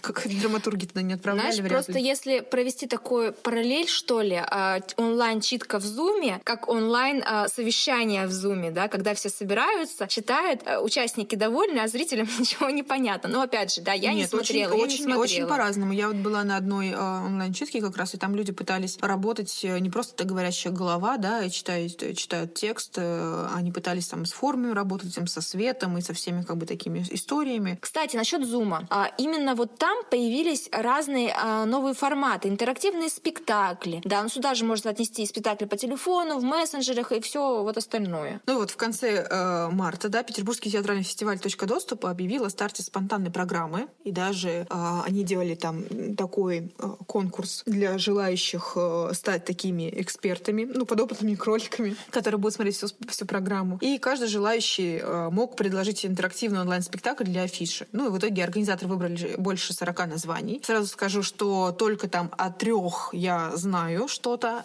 что-то могу рассказать. А, они все выложены описание на их сайте, поэтому если кому-то любопытно, посмотрите. А спустя, кстати говоря, месяц уже в Москве команда иммерсивного спектакля «Вернувшаяся» провела двухнедельную лабораторию виртуального театра. И в ней участвовало шесть режиссеров из разных стран. Об этом, кстати, подробно. Мне очень понравился текст Антона Хитрова, который выложен на «Медузе». И там есть все ссылки, опять же, все описания, его тоже как бы рефлексии и смыслы. Посмотрите, погуглите, сразу найдете. Все ссылки будут в описании, мы обязательно все включим. Да, переходите, читайте, если вы еще этот текст, конечно, не видели и вообще не гуглили, не смотрели про это. Вот, но не буду я много рассказывать о спонтанной программе, и как бы все эти 40 спектаклей я не видела. Плюс, знаешь, вот тут а, все-таки у них там были билеты, которые нужно было покупать. Я прекрасно понимаю эту историю про монетизацию, тем более во время сокращения доходов, вообще исчезания доходов у театров в такой период. Но мы уже разбаловались вот этими всеми бесплатными трансляциями, морем, кон море контента на нас тут полилось, всякого разного, и нам уже просто ну, жалко платить за что-то дополнительно. Но я расскажу об опыте, бог с ним, да, что тут говорить, о том, чего я там не видела. А, опять же, видите, никакой экспертизы выдать я здесь вам не могу как я думаю, сейчас и многие никто и не может, потому что у меня нет какой-то бешеной насмотренности там всего, да, что Знаешь, произошло. мне кажется, за... мне, мне кажется, вообще очень сложно найти того эксперта, который посмотрел все, ну, либо большую часть за весь этот период локдауна, потому что, опять же, появилось просто необъятное море контента, который нереально посмотреть, не знаю, за всю жизнь, наверное. И поэтому вот опыт, который для меня был интересен и важен, это тот опыт, э, в котором я участвовала, и он происходил с артистами нашего театра Нижневартовского Московского ТЮЗа а, благодаря идее режиссера московского Евгения Кочеткова. И, собственно, он предложил, и они сделали вместе да, с ребятами Zoom-спектакль. И его я посмотрела, и было даже, да, потом обсуждение. Пару слов. С, с, с, со зрителями, получается. Да, да. да у нас это был совсем закрытый показ, то есть там было совсем-совсем для своих. Это был такой как бы прогон, а, скорее, да, то есть просто для того, чтобы обменяться, да, там оценить какой-то этап работы. Это был как бы не финал, да, не то, что это вот был готовый зум-спектакль, который теперь все, на котором будем покупать билеты. Но об этом лучше Евгений расскажет сам. Первая задача, с которой я столкнулся, это поиск технологии технологии, не техники, а технологии существования вот в этом пространстве. Дело в том, что это совершенно другое пространство, никакого отношения к театру не имеющее. Несмотря на то, что вроде есть артисты, вроде есть история, но нет э, в нашем понимании площадки. Ну, то есть э, не обязательно сцена, а именно площадки. То есть пространство интернета, оно малоосязаемое, так скажем. Вот. И приходится с артистами искать язык. Каким образом они смогут передать не только мысль. Мысль-то передать можно, а вот каким образом они могут передать энергию, наверное, как свою а, эмоцию, так скажем, свою. Потому что эмоция через эм, камеру очень тяжело перелетает, так скажем. В кино есть монтаж. Здесь у нас монтажа нет. Здесь должен быть какой-то внутренний монтаж. Вот, и артисты никак не понимают, каким образом они, не имея живого отклика, живой реакции, а, должны в этом существовать. Вот. Эм, и, и, это, и, это, и это первая задача, она очень интересная, очень сложная, но как мы пытались с ней справиться а, каким-то образом, то есть придумывать себе, понимать, что как бы, эта камера, это и есть а, тот самый тот самый проводничок, проводник, который ведет э, конкретному зрителю. И как артисту, не видя этого зрителя, не чувствуя реакции, эм, создать эм, а не просто иллю... ну, создать иллюзию, что он с кем-то конкретно общается. И чтобы тому, кто его смотрит, э, на этого артиста, у него создавалась иллюзия, что с ним говорят конкретно. Ну, как у блогера. Блогер, у него 50 тысяч подписчиков, он там, рассказывает про продажу телефона, про историю еще, историю, исторический факт, ну, что угодно. Там, я не знаю, Дмитрий Быков, у меня ощущение, что там, например, mm-hmm. или там еще кто-то. И у меня есть ощущение, что говорят конкретно со мной. Как это сделать в пространстве таком зум, зум театра, э, онлайн театра, ну вот это большой вопрос. Мне кажется, еще мало кто э, на этот вопрос ответил. Ну, мне кажется, все в поиске. Смотри, мне как бы все эти форматы на самом деле не вызывают мне какого-то отвращения, да, и они интересны, и очень здорово, если театр будет пробовать и пробовать развивать, а, расширять свой опыт в, в этих новых форматах. Но для меня они достаточно близки к какой-то компьютерной онлайн-игре или вообще к театру одного зрителя. Если, допустим, это какой-то интерактивный спектакль в Zoom, где один на один. Или, или, или брать, допустим, спектакль «Алло» по телефону, где реально Борис артист... Павловича. Да, где реально артист и э, зритель. Получается такой театр одного зрителя. Насколько это можно назвать театром? Я тут теряюсь. Все-таки я не специалист, э, не театровед. Для меня очень близко к театру относятся это все эти, все эти новые форматы. Ну вот давайте вот мы сейчас как раз делаем вдох, да, и каждый об этом подумает про себя, потому что наверняка, если вы слушаете наш выпуск, да, сейчас, то вы этими вопросами в том числе задавались тоже, потому что э, выполняется ли миссия театра, да, с помощью такой онлайн-работы, и что такое театр? Потому что вопрос не праздный, да, потому что история онлайн-спектакля, понятно, э, что сейчас люди, которые этим занимаются, режиссеры, артисты, да, там художники, ну вообще все, все ребята, которые сейчас над этим работают, они так или иначе ищут какой-то новый язык, но все равно задаются такой задачей, какие правила возникают между зрителем и этим новым там виртуальным пространством. Угу. Потому что в театре ведь самое важное. Мы об этом говорили или нет? Я думаю, что... Ну, мы просто это даже не ставим, Марина, вроде как под сомнение, да, что в театре это, э, это та же самая игра, это коммуникация. Зритель, который сидит в зале, он не просто сидит и спит там, да? Он включен в это взаимодействие. Ну, в общем, базис. Да, мы предполагаем, что зритель в определенной степени участвует в театре. Неважно, какой это, офлайн или онлайн. Поэтому вообще само определение интерактивный спектакль, оно как бы тавтология. Да. Потому что спектакль, он уже должен быть интерактивным. Если он не интерактивный, Любой. значит, он не спектакль. Вот. И получается, что все эти форматы, они э, были с одной стороны, вынужденно рождены, да, а, в муках каких-то, скорые роды произошли, но в то же время это такой прорыв некий, может, может стать неким прорывом и точкой роста для театров, и особенно для независимых, потому что мы понимаем, что им приходилось реально монетизировать свою онлайн-деятельность, иначе они просто закроются. Потому что, допустим, у нас в гостеатрах ситуация, когда а, аренду нам оплачивает государство, и нам нету... И зарплаты И зарплату, да, да. И нам нужно просто просто оправдать нашу зарплату, то есть... По крайней э, мере, пока. Фу-фу. Не каркай. Вот. И нам просто надо было придумать какие-то онлайн-активности, что-то делать, пытаться выполнять миссию театра. Учитывая, конечно, что у нас есть цензура, что нам нужно все это согласовать, и что, допустим, кто-то реально был не готов к выходу в онлайн по разным причинам. Такая некоторая инертность возникла. Важный момент. Сейчас, я думаю, многие услышали, как и меня, возможно, кого-то резануло слово «цензура». Что ты имеешь в виду? Я а, говорю о том, что некоторые форматы могли просто сразу же не проходить, допустим, а, в онлайн не реализовываться по разным причинам. И плюс сюда же идет такая администрация, говорит, вы должны, вот сейчас, например, на каникулах что-нибудь сделать отдельно для учеников школ. Вообще не важно что. Пришлите нам план, отчет потом по просмотрам, и мы сидим и судорожно что-то придумываем. Ну, например, если мы не, не придумали этого заранее. Боль, большой просто государственный театр, мне кажется, он во всем более неповоротливый, чем маленький, независимый, где такая горизонтальная история, да, между, опять же, всеми участниками, и который э, ориентирован на очень, как бы, короткую такую, да, как бы взаимодействие со своим зрителем, потому что там история простая. Мы играем, вы платите, да. Если вы не платите, мы хотим или не хотим, мы что-то должны срочно быстро делать, да. В принципе, в театре, э, в гос, в любом театре тоже, естественно, есть такая штука. Мы, собственно, поэтому с тобой и занимаемся неким маркетингом, маркетингом там, да, что люди должны узнавать. Но есть, да, вот момент даже этих согласований, момент реакции. Мне кажется, государственный театр в этом плане, он большее количество факторов, что ли, должен как бы проанализировать, должен закрыть, предусмотреть, согласовать. Да, но при этом иногда а, какая-то публикация, какие-то форматы а,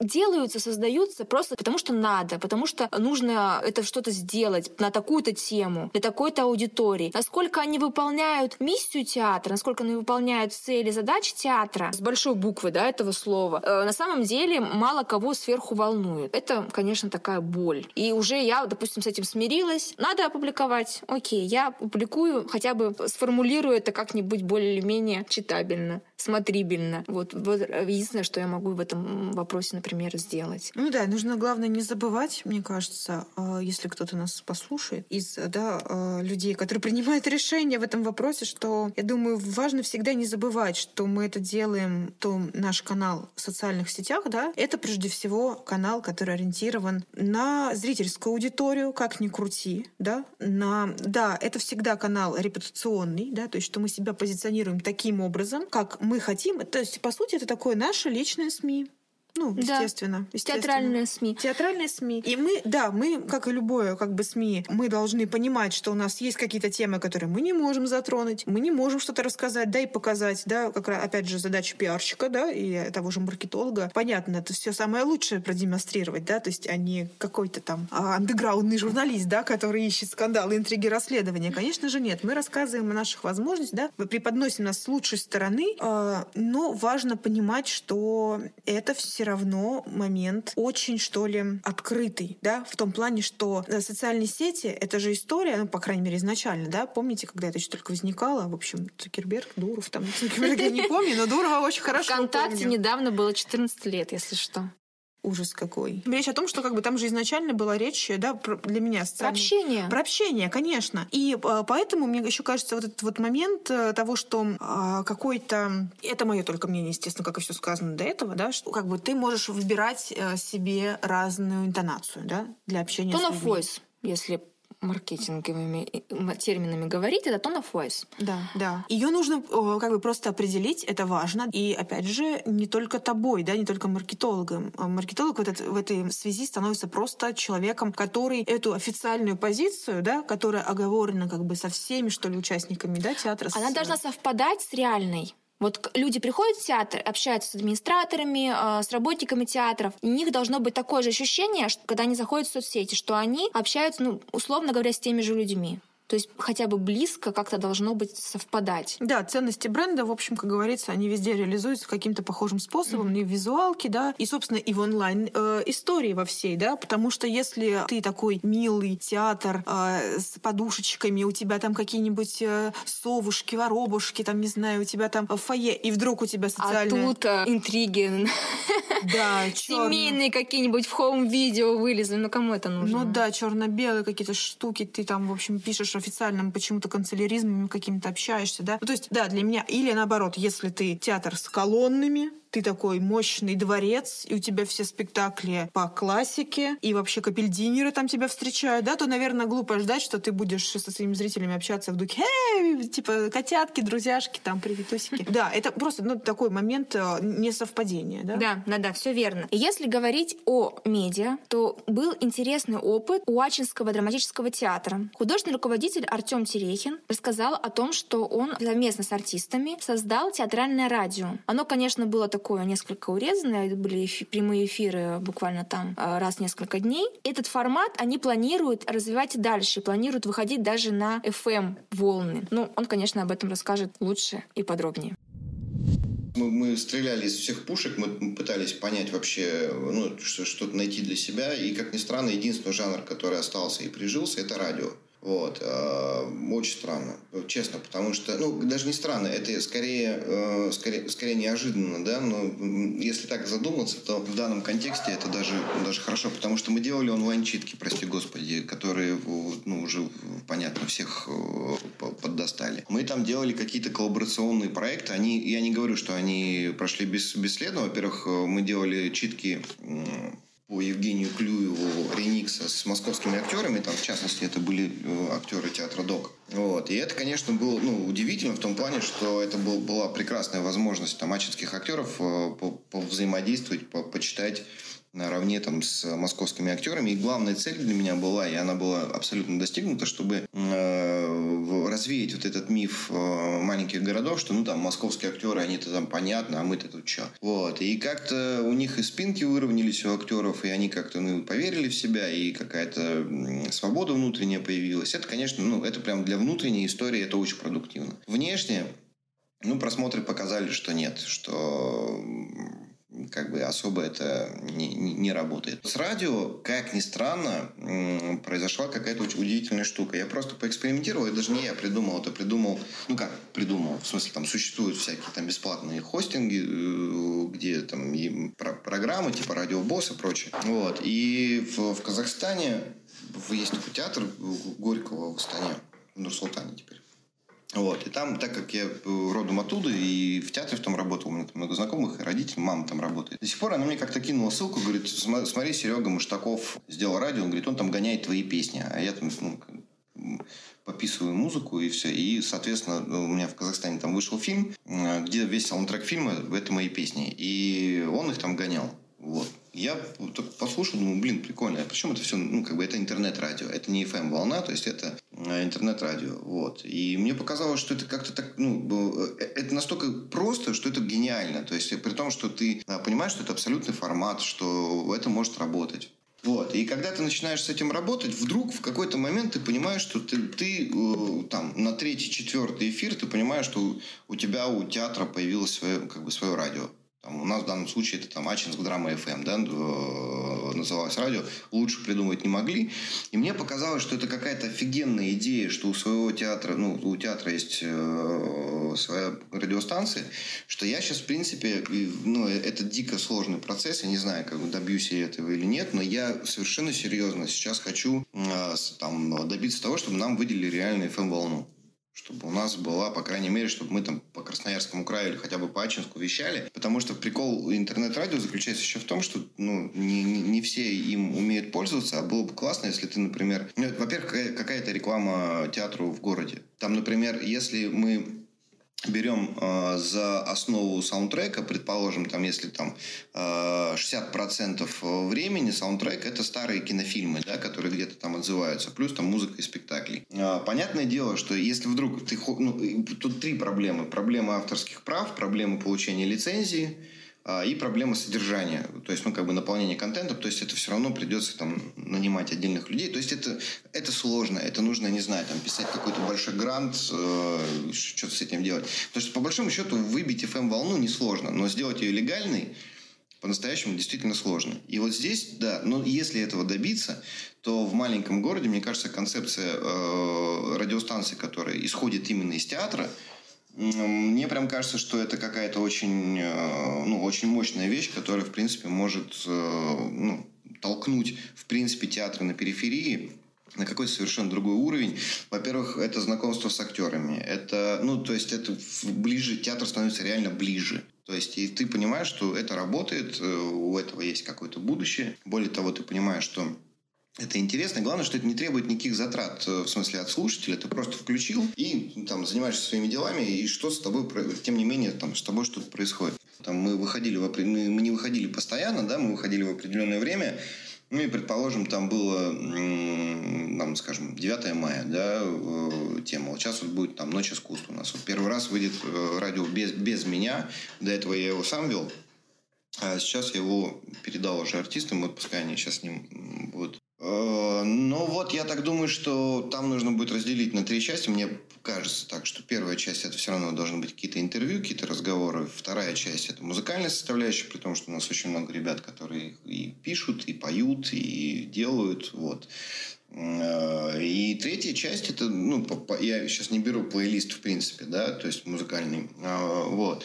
А третья часть, мне хочется, чтобы все равно были викторины, э, чтобы, ну, как, как какая-то движуха с, с. Более того, мы планируем, я не знаю, насколько это получится, сделать еще прямой эфир со студии в Инстаграме. То есть, чтобы это как-то было, ну, как это обычно делают. Вот. И, в принципе, мне кажется, что это такая всеобъемлющая. И, опять же, на, э, на территории локдауна это, это очень мощная штука, э, которая действительно работает. Потому что не каждый захочет там смотреть YouTube, опять там очередные какие-то там. А здесь формат такой, что все расслаблены. И те, кто его делают, и те, кто его слушают. Это, вот, ну, это на самом деле очень важный момент. А площадка, за которой я следила, которую как раз занимались э, онлайн-проектами в э, формате именно спектаклей, это не так далеко от нас, находящийся театральный молодежный центр «Космос» в Тюмени. У них было очень много всего интересного, и я поэтому связалась с Александриной Шаклеевой, чтобы она рассказала подробнее о том, что и как у них было эм, мы не делали никаких э, онлайн-трансляций, то есть мы изначально стали эм, как бы изначально э, задали для себя такой вектор, чтобы создавать уникальные проекты э, для онлайн-пространства и использовать это онлайн-пространство как такую вот сайт-специфик территорию, как территорию для сайт-специфик театра. Э, во многом это связано с тем, что нам особо нечего было показывать в трансляциях, потому что мы не репертуарные, а не репертуарное учреждение, мы проектное учреждение и работаем, ну, как бы такой в Телеграме спектакль «Аудиопроменад. Гражданин С». Его поставил э, режиссером, в нем выступил актер Тюменского театра «Ангажемент» Никита Герасимов, а пьесу написал драматург Валерий Шергин, который сейчас, вот уже несколько лет, живет в Тюмени.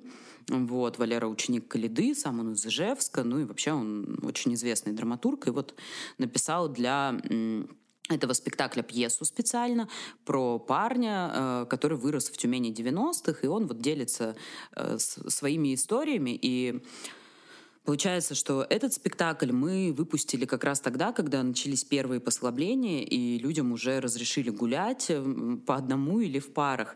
И как раз э, это была такая возможность. То есть спектакль мы считали рассчитан на ну, где-то 12-13 тысяч шагов, и тебе нужен только телеграм, наушники, и ты можешь так вот не грустно гулять и проходить дневную норму шагов.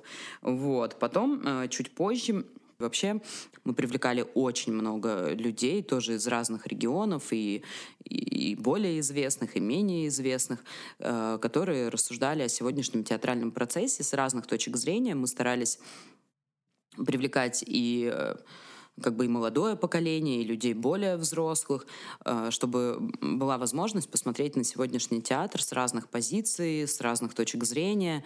Вот. И все эти лекции доступны у нас совершенно бесплатно, хранятся в нашей группе ВКонтакте, и к этому можно обратиться. Также мы проводили практический э, онлайн-проект. Ну, э, то есть от лекций мы решили отойти в сторону каких-то образовательных интенсивов, но именно практических. И мы провели такой такой проект, он назывался «Мельпомена в сети», где три недели Каждая неделя была посвящена ну, своему направлению. Там была сценическая речь, актерское мастерство и хореография. Вот. И люди могли зарегистрироваться и вот также совершенно бесплатно получить какие-то навыки. И в финале своей недели они делали онлайн-показ. Там вот мы привлекали к этому проекту разных педагогов. Сцен речь вела Татьяна Рибакони, это актриса небольшого драматического театра в Санкт-Петербурге. Актерское мастерство вел актер Илья Дель. И хореографию, хореографией с ребятами э, занимался Андрей Короленко из Новосибирска. Вот. Мне кажется, это был такой очень интересный опыт, который позволил... Э, в нем, ну, в нем участники были из разных городов России, но для нас, конечно, было важно, что наши тюменские сообщества, наши молодежные театры могли, э, находясь на самоизоляции, повышать свои скиллы, профессиональные навыки. Вот. Это все для нас было очень важно. Да, кстати, вообще формат аудио и вот всех этих историй про WhatsApp, да, про театральное радио, про, опять же, аудиосказки, о которых мы говорили, как будто бы, да, получается, что ли, более любопытные, ну, вот, по крайней мере, то, что мы сейчас с тобой с позитивной точки зрения оцениваем, Для да? меня они кажутся более перспективными. Хотя они кажутся менее а, трудозатратными, но я уже убедилась, что это не так.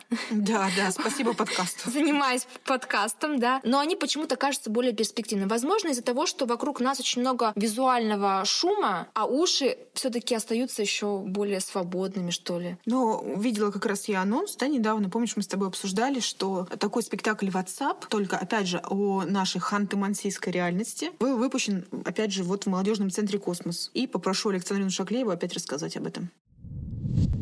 Э, мы выпустили спектакль в WhatsApp. Его делала Элина Куликова. Это молодой режиссер из Петербурга.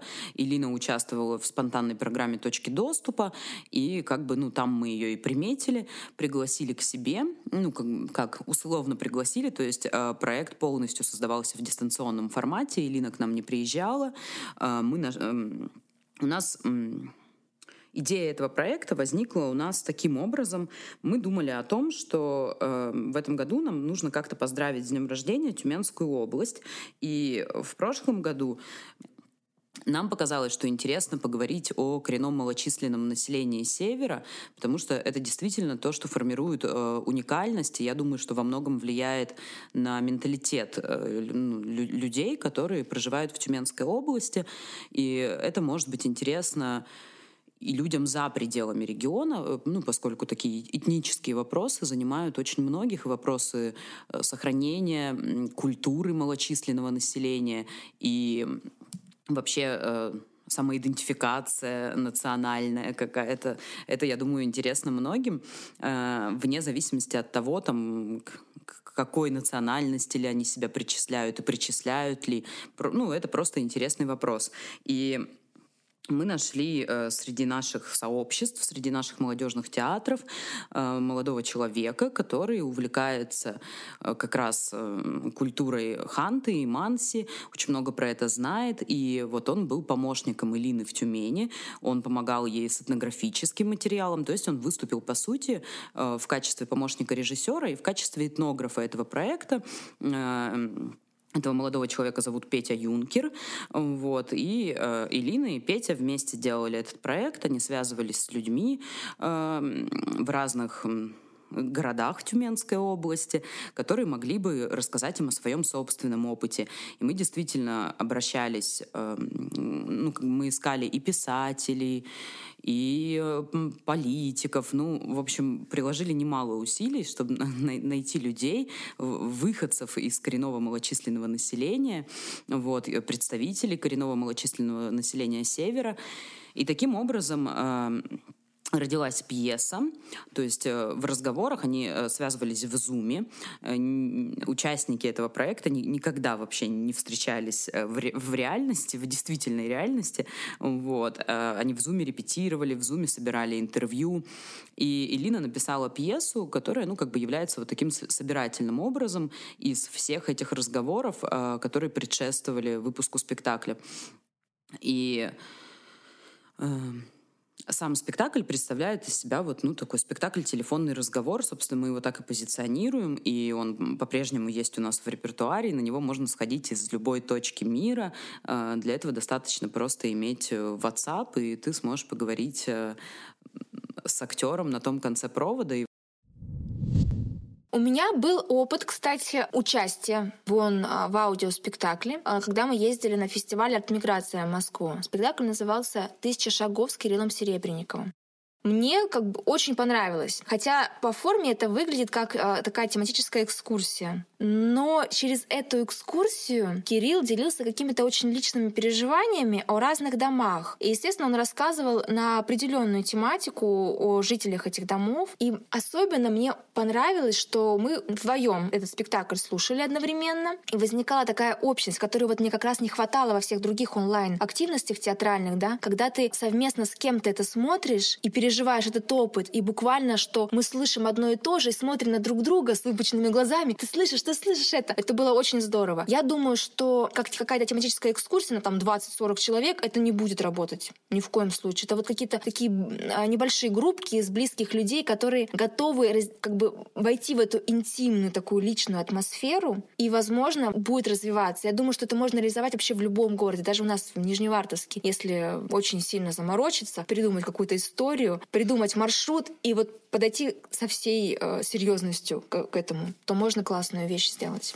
Да, когда люди говорят о трендах, например, а, о том, что тренд там спектакля «Бродилки» давно ушел, и вспоминают там, ну, вот те спектакли, которые я видела, там, «Ремонт Санкт-Петербург», там, ну, от времени «Протокол», да, «Ремонт Москву», что это уже как бы сейчас не супер модно, хотя с Нижневартовский, конечно, вызывает... Да, этот формат к нам еще не пришел. Ну да, то есть все, что связано там с бродилками, с какими-то такими поисками иммерсивной истории. Ну, могу там, не буду тут, опять же, если вспоминать там «Курс номер шесть», да, то, опять же, там какой-то момент иммерсивный иммерсива. Мне хотелось там попробовать, ну, там, сделать читку да, пьесы Алены Иванющенко, да, то есть какие-то такие моменты, там, не знаю, опять же, все эти спектакли а, в каких-то э, специфических пространствах, там, в духе, там, на ЖД вокзале, да, или, опять же, даже документальный спектакль, который я мечтаю просто сделать, честно вам скажу, я надеюсь, что это случится. А, спектакль о истории, да, как бы Нижневартовска, потому что я вдруг поняла, что мне это самой тоже очень любопытно и интересно понять что-то про жизнь и прошлое, и будущее, настоящее Самотлора, Потому что когда ты ходишь по улицам, вот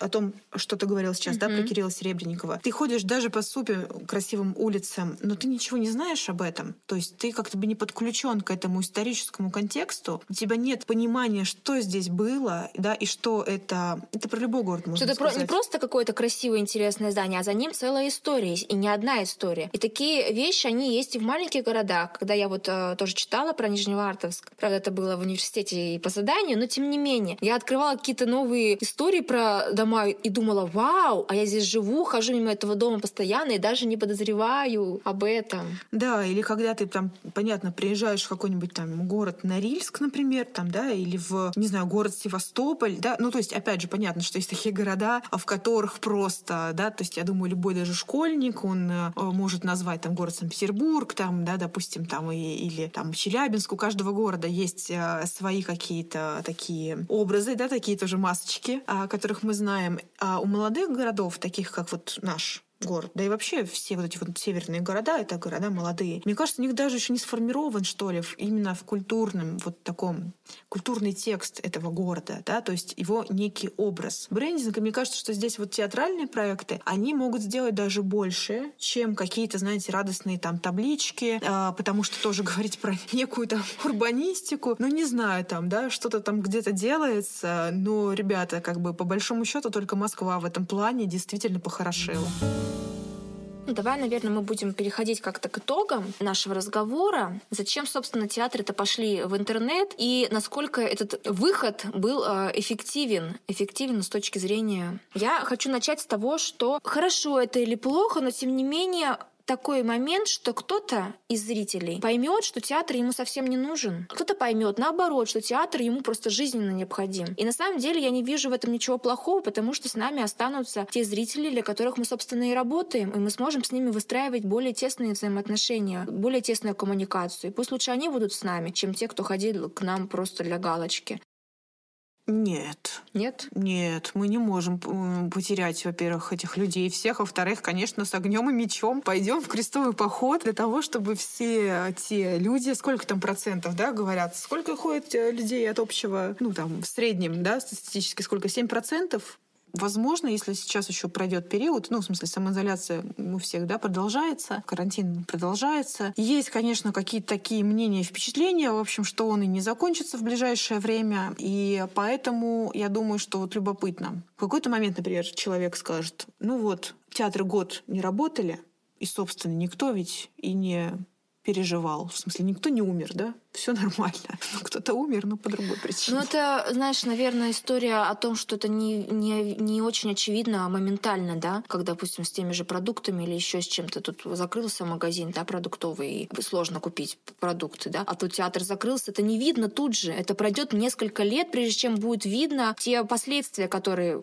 к этому приведут. И, конечно, мне хочется, чтобы к нам пришло больше зрителей. И надеюсь, что на самом деле кто-то откроет для себя, может быть, театр в онлайне и придет потом в офлайн. Это было бы здорово. Тут у меня есть небольшой комментарий от Павла Зорина, создателя театра «Ле Партизан» и Центра современной драматургии и режиссуры в Ижевске. Вот он считает, что карантин — это проверка на то, насколько людям, занимающимся театром, это нужно. Тем ли они занимаются. Большая проблема — существование в рутинном формате, когда актеры не понимают смысл своей работы и не испытывают к ней особенного желания. Я надеюсь, что все таки актеры в основном другие, и они занимаются по любви театром. И ну, надеюсь, что все таки среди нас именно такие люди. Но, возможно, для кого-то это тоже была такая проверка, и кто-то ушел э, совсем в другие области работы. Мне понравилась очень твоя мысль о том, что действительно, когда ты чего-то лишаешься, ты только в тот момент остро, да, по-настоящему начинаешь понимать, как для тебя это было важно. И я о каких-то других моментах, да, тоже это могу понять. Ну, даже вот история с там кафешками, барами, да, еще что-то, вот казалось бы, ну, вроде бы, ты это воспринимаешь как само собой, что ли, очевидное, да, уж не говоря о том, что ты можешь там собираться большими группами или... Но ты для себя, и мне кажется, каждый человек, а, потому что, я думаю, может быть и обратная такая логика, да, что многие люди, которые как раз поняли, что ли, да, насколько, оказывается, им это было интересно, приятно и важно в их жизни, они просто, может быть, наоборот, такая волна после открытия, да, что люди все побегут обратно в театры, начнут покупать билеты активно, водить туда своих детей. Ну, кстати, нам пишут в соцсети, когда же, наконец, вы откроетесь, грустят и э, негодуют, что до сих пор театры не работают в Югре. И а те режиссеры театра, которые, мне кажется, задумывались как раз о природе вот медиа, да, и поиске нового языка, и которые так или иначе пытались завлечь свою а, публику, да, и предложить какой-то новый вариант там игры, соучастия, еще чего-то, они в этом плане, мне кажется, даже куда-то дальше могут пойти, да, или опять же те театры, которые только вступили вот на эту э, тропу как бы поиска в этой сфере. И здесь э, не вижу ничего плохого, что будут люди, есть люди, которым этот формат не интересен, не нужен, э, они не хотят в нем разбираться, и у них нет даже даже, ну, просто у них нет такого, такой задачи, там, ни внутренней, ни у трупа, да, ни у режиссеров. Я думаю, что это нормально. В общем, нормально не стремиться делать VR, там, спектакли. Точно так же, как нормально пытаться э, с помощью, да, вот этой виртуальной какой-то реальности продумывать новый способ существования и поиска нового языка со зрителем. Да, это как раз к вопросу о том, что вот все эти новые, интересные, необычные форматы, они все-таки должны рождаться изнутри, ориентируясь на свои, на свои возможности, на свою индивидуальность, на свою аутентичность, да, то есть насколько труппе, насколько художественному руководству, участникам, ну, работникам театра близок тот или иной формат, насколько они готовы туда углубиться. Например, как вот Артем Терехин, вот он радио для себя открыл, кто бы мог подумать, он говорит, вообще в жизни бы об этом не подумал, да. И это здорово, когда это рождается изнутри, а не навязано, что нам нужно сделать там 20 разных рубрик. Да, потому что я думаю, что ни одного э, творческого человека нельзя заставить из-под палки делать что-то по-настоящему свободное свободное, да, и любопытное. К тому же такой задачи, мне кажется, и нет. И э, уже в этом периоде, я думаю, что нужно брать качеством, да, а не количеством. То есть не гнать этот бесконечный трафик. И мне кажется, это, кстати, вообще тренд в последнее время, новый тренд вот как раз социальных сетей, да, что уже сегодня никто не рекомендует тебе постить 49 там утром, вечером, в 11 в час и там... С добрым утром, как дела, и это да, да, да, да, да, все это уходит, далеко. и, собственно, можно оставить себе там 4 публикации в неделю, но эти публикации должны быть действительно какими-то полезными полезными, информативными, ну, в общем, важными. Тем не менее, интересно, что вот режиссер, актер театра Романа Виктюка Игорь Неведров считает, что как бы театр не пытался выйти в эфир, это будет другой вид искусства. То есть почему-то он э, предполагает, что театр он может быть только традиционном форме, традиционной форме офлайновой. Об этом многие говорят, кстати, об этом многие говорят. И, понимаете, здесь такой момент, что мы находимся внутри этого процесса, и мы сейчас, пусть и отроведы будущего, как бы уже, как бы что ли, как-то структурируют все это знание полученное, да, потому что, опять же, про видеоспектакли, да, что традиционное такое мнение, что ты, особенно если ты там театральный критик или классный там супертеатрал, вот все эти видеозаписи смотреть, даже очень хорошие, снятые там с 49 камеры и квадрокоптером, это все не то, потому что ты вот этого живого общения, ты как бы, это не, ну, в общем, это все не то. Тебе нужно ехать обязательно в этот город, лететь на премьеру Дау, там, да, и смотреть, даже если речь о кино, как бы находиться, находиться там, в этом моменте. Я думаю, что в любом случае видео, ну, доступность э, видеоспектаклей — это хорошо, это круто. Это круто. Я вот как зритель просто на самом деле в восторге и очень жду, допустим, что могу четырех толстяков, третья часть все-таки они тоже онлайн выложат. А то получится, что какая-то обман зрителей. Первую, вторую мы посмотрели, а третью езжайте к нам. Это, хотя, с другой стороны, может быть, это такой маркетинговый ход.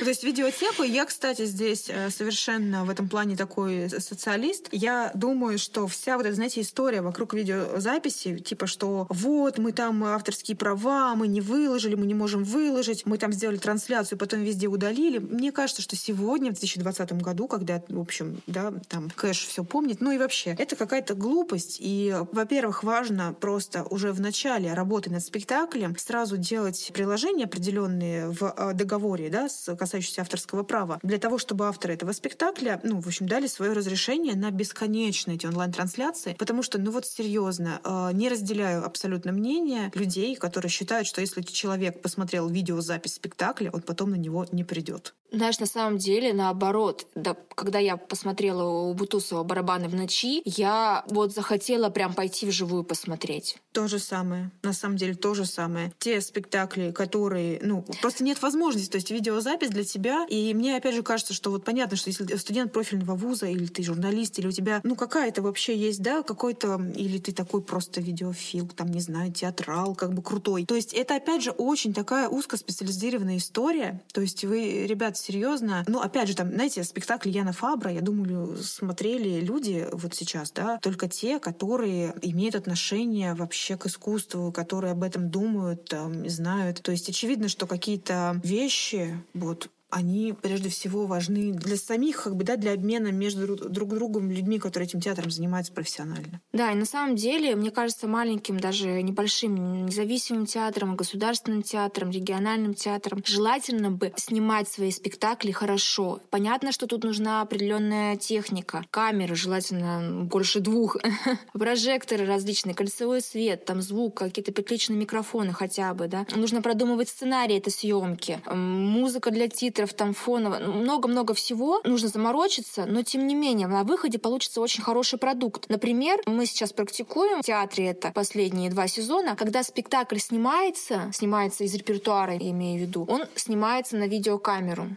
и он сохраняется в архиве в лучшем качестве, которое возможно, например, да, на данный момент э, и у театра возможно, чтобы хотя бы потом мы могли посмотреть, вспомнить, показать даже зрителям, которые не попали. И вот сейчас, когда мы публикуем архивные наши спектакли, э, зрители э, благодарят, э, радуются. Это такая очень такая ностальгическая история. Да, видеотека — это какая-то очень важная история. И формирование архива, кто этим будет в вашем театре заниматься, да, кто этим занимается, это уже не, так важно. Возможно, кстати, скорее всего, мне кажется, заведующий литературной частью, да, обычно это за этим человеком закреплен как бы, ну вот архив, потому что потом, во-первых, ты скажешь спасибо себе, да, и всегда это очень важно, когда ты можешь найти. Ситуации бывают разные, начиная от юбилея театра, да, заканчиваясь там разным историям, там, госпремиями и прочее. Да и вообще это действительно мощный, как бы, ну это история, то есть ты сам, кто это сделает за тебя, да, кто это сделает? Никто не будет заниматься этим, если не отдел вот маркетинга, да, не отдел видео, не там завлит. Вот. А потом это все, все очень важно, потому что вспоминая, да, сколько раз ты э, ищешь, да, ой, а где же там видеозапись этого спектакля? И бывают такие ситуации, когда, а, неужели ничего нет? И важный еще момент, мне вот понравилось, что мы стали делать вокруг каждого спектакля еще вот такого премьерного какие-то такие небольшие сюжеты с создателями сразу его. То есть э, разговор с режиссером, там разговор с художником, какие-то вот эти видеоинтервью, да, и опять же аудиоинтервью, потому что, мне кажется, это, ну, приехал к вам человек. Слушай, особенно если это приглашенный режиссер, действительно, ты потом Конечно. его вообще не поймаешь. Да, ты не найдешь его никогда, и ты же сам можешь не обязательно там для этого приглашать миллионы э, всех наших телеканалов, ну, их не миллионы, поэтому, собственно, да, поэтому как бы быстро все а закончится, ты можешь Особенно, сам... как бы, когда эмоции, когда какие-то впечатления, вот сразу после премьеры, ну, условно, сразу после премьеры, человек делится на эмоциях, вот на вот этом подъеме, это совсем другое, чем потом он приедет через месяц, забудет, вообще у него другой спектакль, на вас и не вспомнит, например. Да, пока все включены, и мне кажется, что, ну, по крайней мере, то, что я вижу там по лайкам, просмотрам, как раз вот такой контент, он, конечно же, зрителя увлекает. Это всегда интересно посмотреть над, э, как происходит работа над спектаклем, как бы рассказать о нем с разных сторон, э, показать людей, которые его делали, да,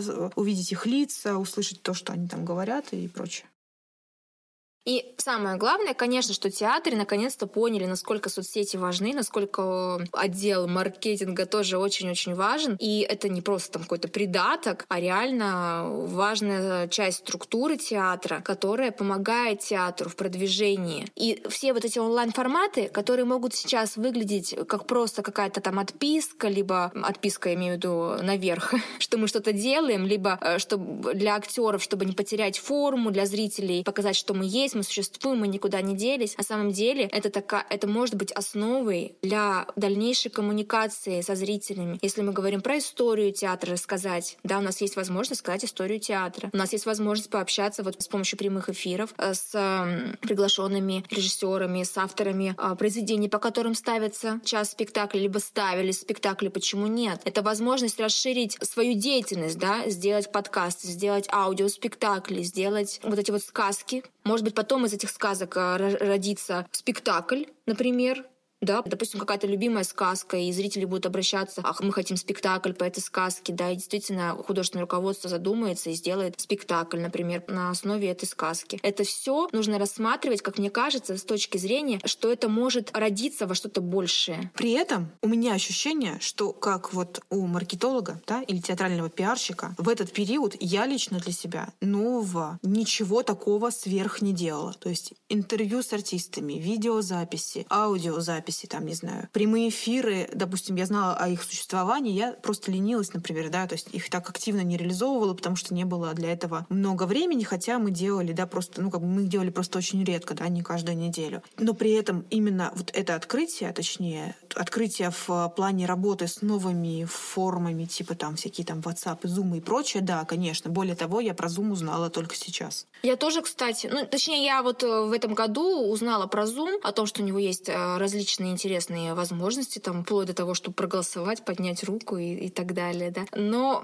знаешь, мне кажется, что мы просто взглянули на все эти форматы немного под другим углом. Согласна. И как фотографии мы просто увидели то, что мы раньше не замечали. И вот у меня такая есть еще цитата из New York Times. Почему-то они считают, что театру сейчас лучше взять паузу, чтобы вернуться к нам позже в новом улучшенном качестве. А мне кажется, что как раз не надо брать никакую паузу, а нужно пытаться искать новые форматы, новые пути. И тогда мы точно вернемся вернемся в новом, еще лучшем качестве к нашему зрителю в офлайне уже. Да, в общем, будем не наблюдать, а участвовать, да, брать качеством, а не количеством. И прежде всего ориентироваться, конечно, на свою индивидуальность, на индивидуальность своего театра, на свои возможности. И использовать те инструменты, да, и механизмы, которые, о которых, например, мы знали, да, с тобой, и их использовали, но теперь в общем, под другим совершенно углом, с другой масштабностью и, самое главное, в таком единстве коллективном между художественной частью, отделом маркетинга, да, и, в общем, люб- всеми руководствами, и даже пусть бухгалтерия теперь уже понимает, в общем, чем мы занимаемся, слава богу. Да, а, и тогда у нас будет не море одинакового контента, а будет интересные,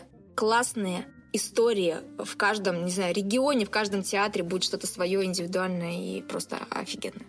Рассказывайте, что, как у вас происходит, естественно. По-прежнему мы напоминаем, да, что ищите нас во всех социальных сетях, пишите, связывайтесь э, где хотите, мы есть везде, вот, мы ниоткуда не удаляемся, вот, э, в онлайне все время присутствуем. Очень важно нам ваша обратная связь. Всем до свидания. Встретимся офлайн, онлайн, везде встретимся. Спасибо, что дослушали наш подкаст до конца. Он доступен на Apple Podcast, Google Podcast и Яндекс Музыки, в телеграм-канале SMM Глухого театра, в группе ВКонтакте «Театральный маркетинг» и на других подкаст-платформах. Все ссылки на платформы и на нас в социальных сетях будут в описании. Подписывайтесь, оставляйте комментарии или пишите нам лично. И, пожалуйста, поставьте оценку в iTunes, чтобы больше людей услышало наш подкаст. Мы будем благодарны и все обязательно прочитаем. Давайте слушать друг друга и ходить в театр даже онлайн.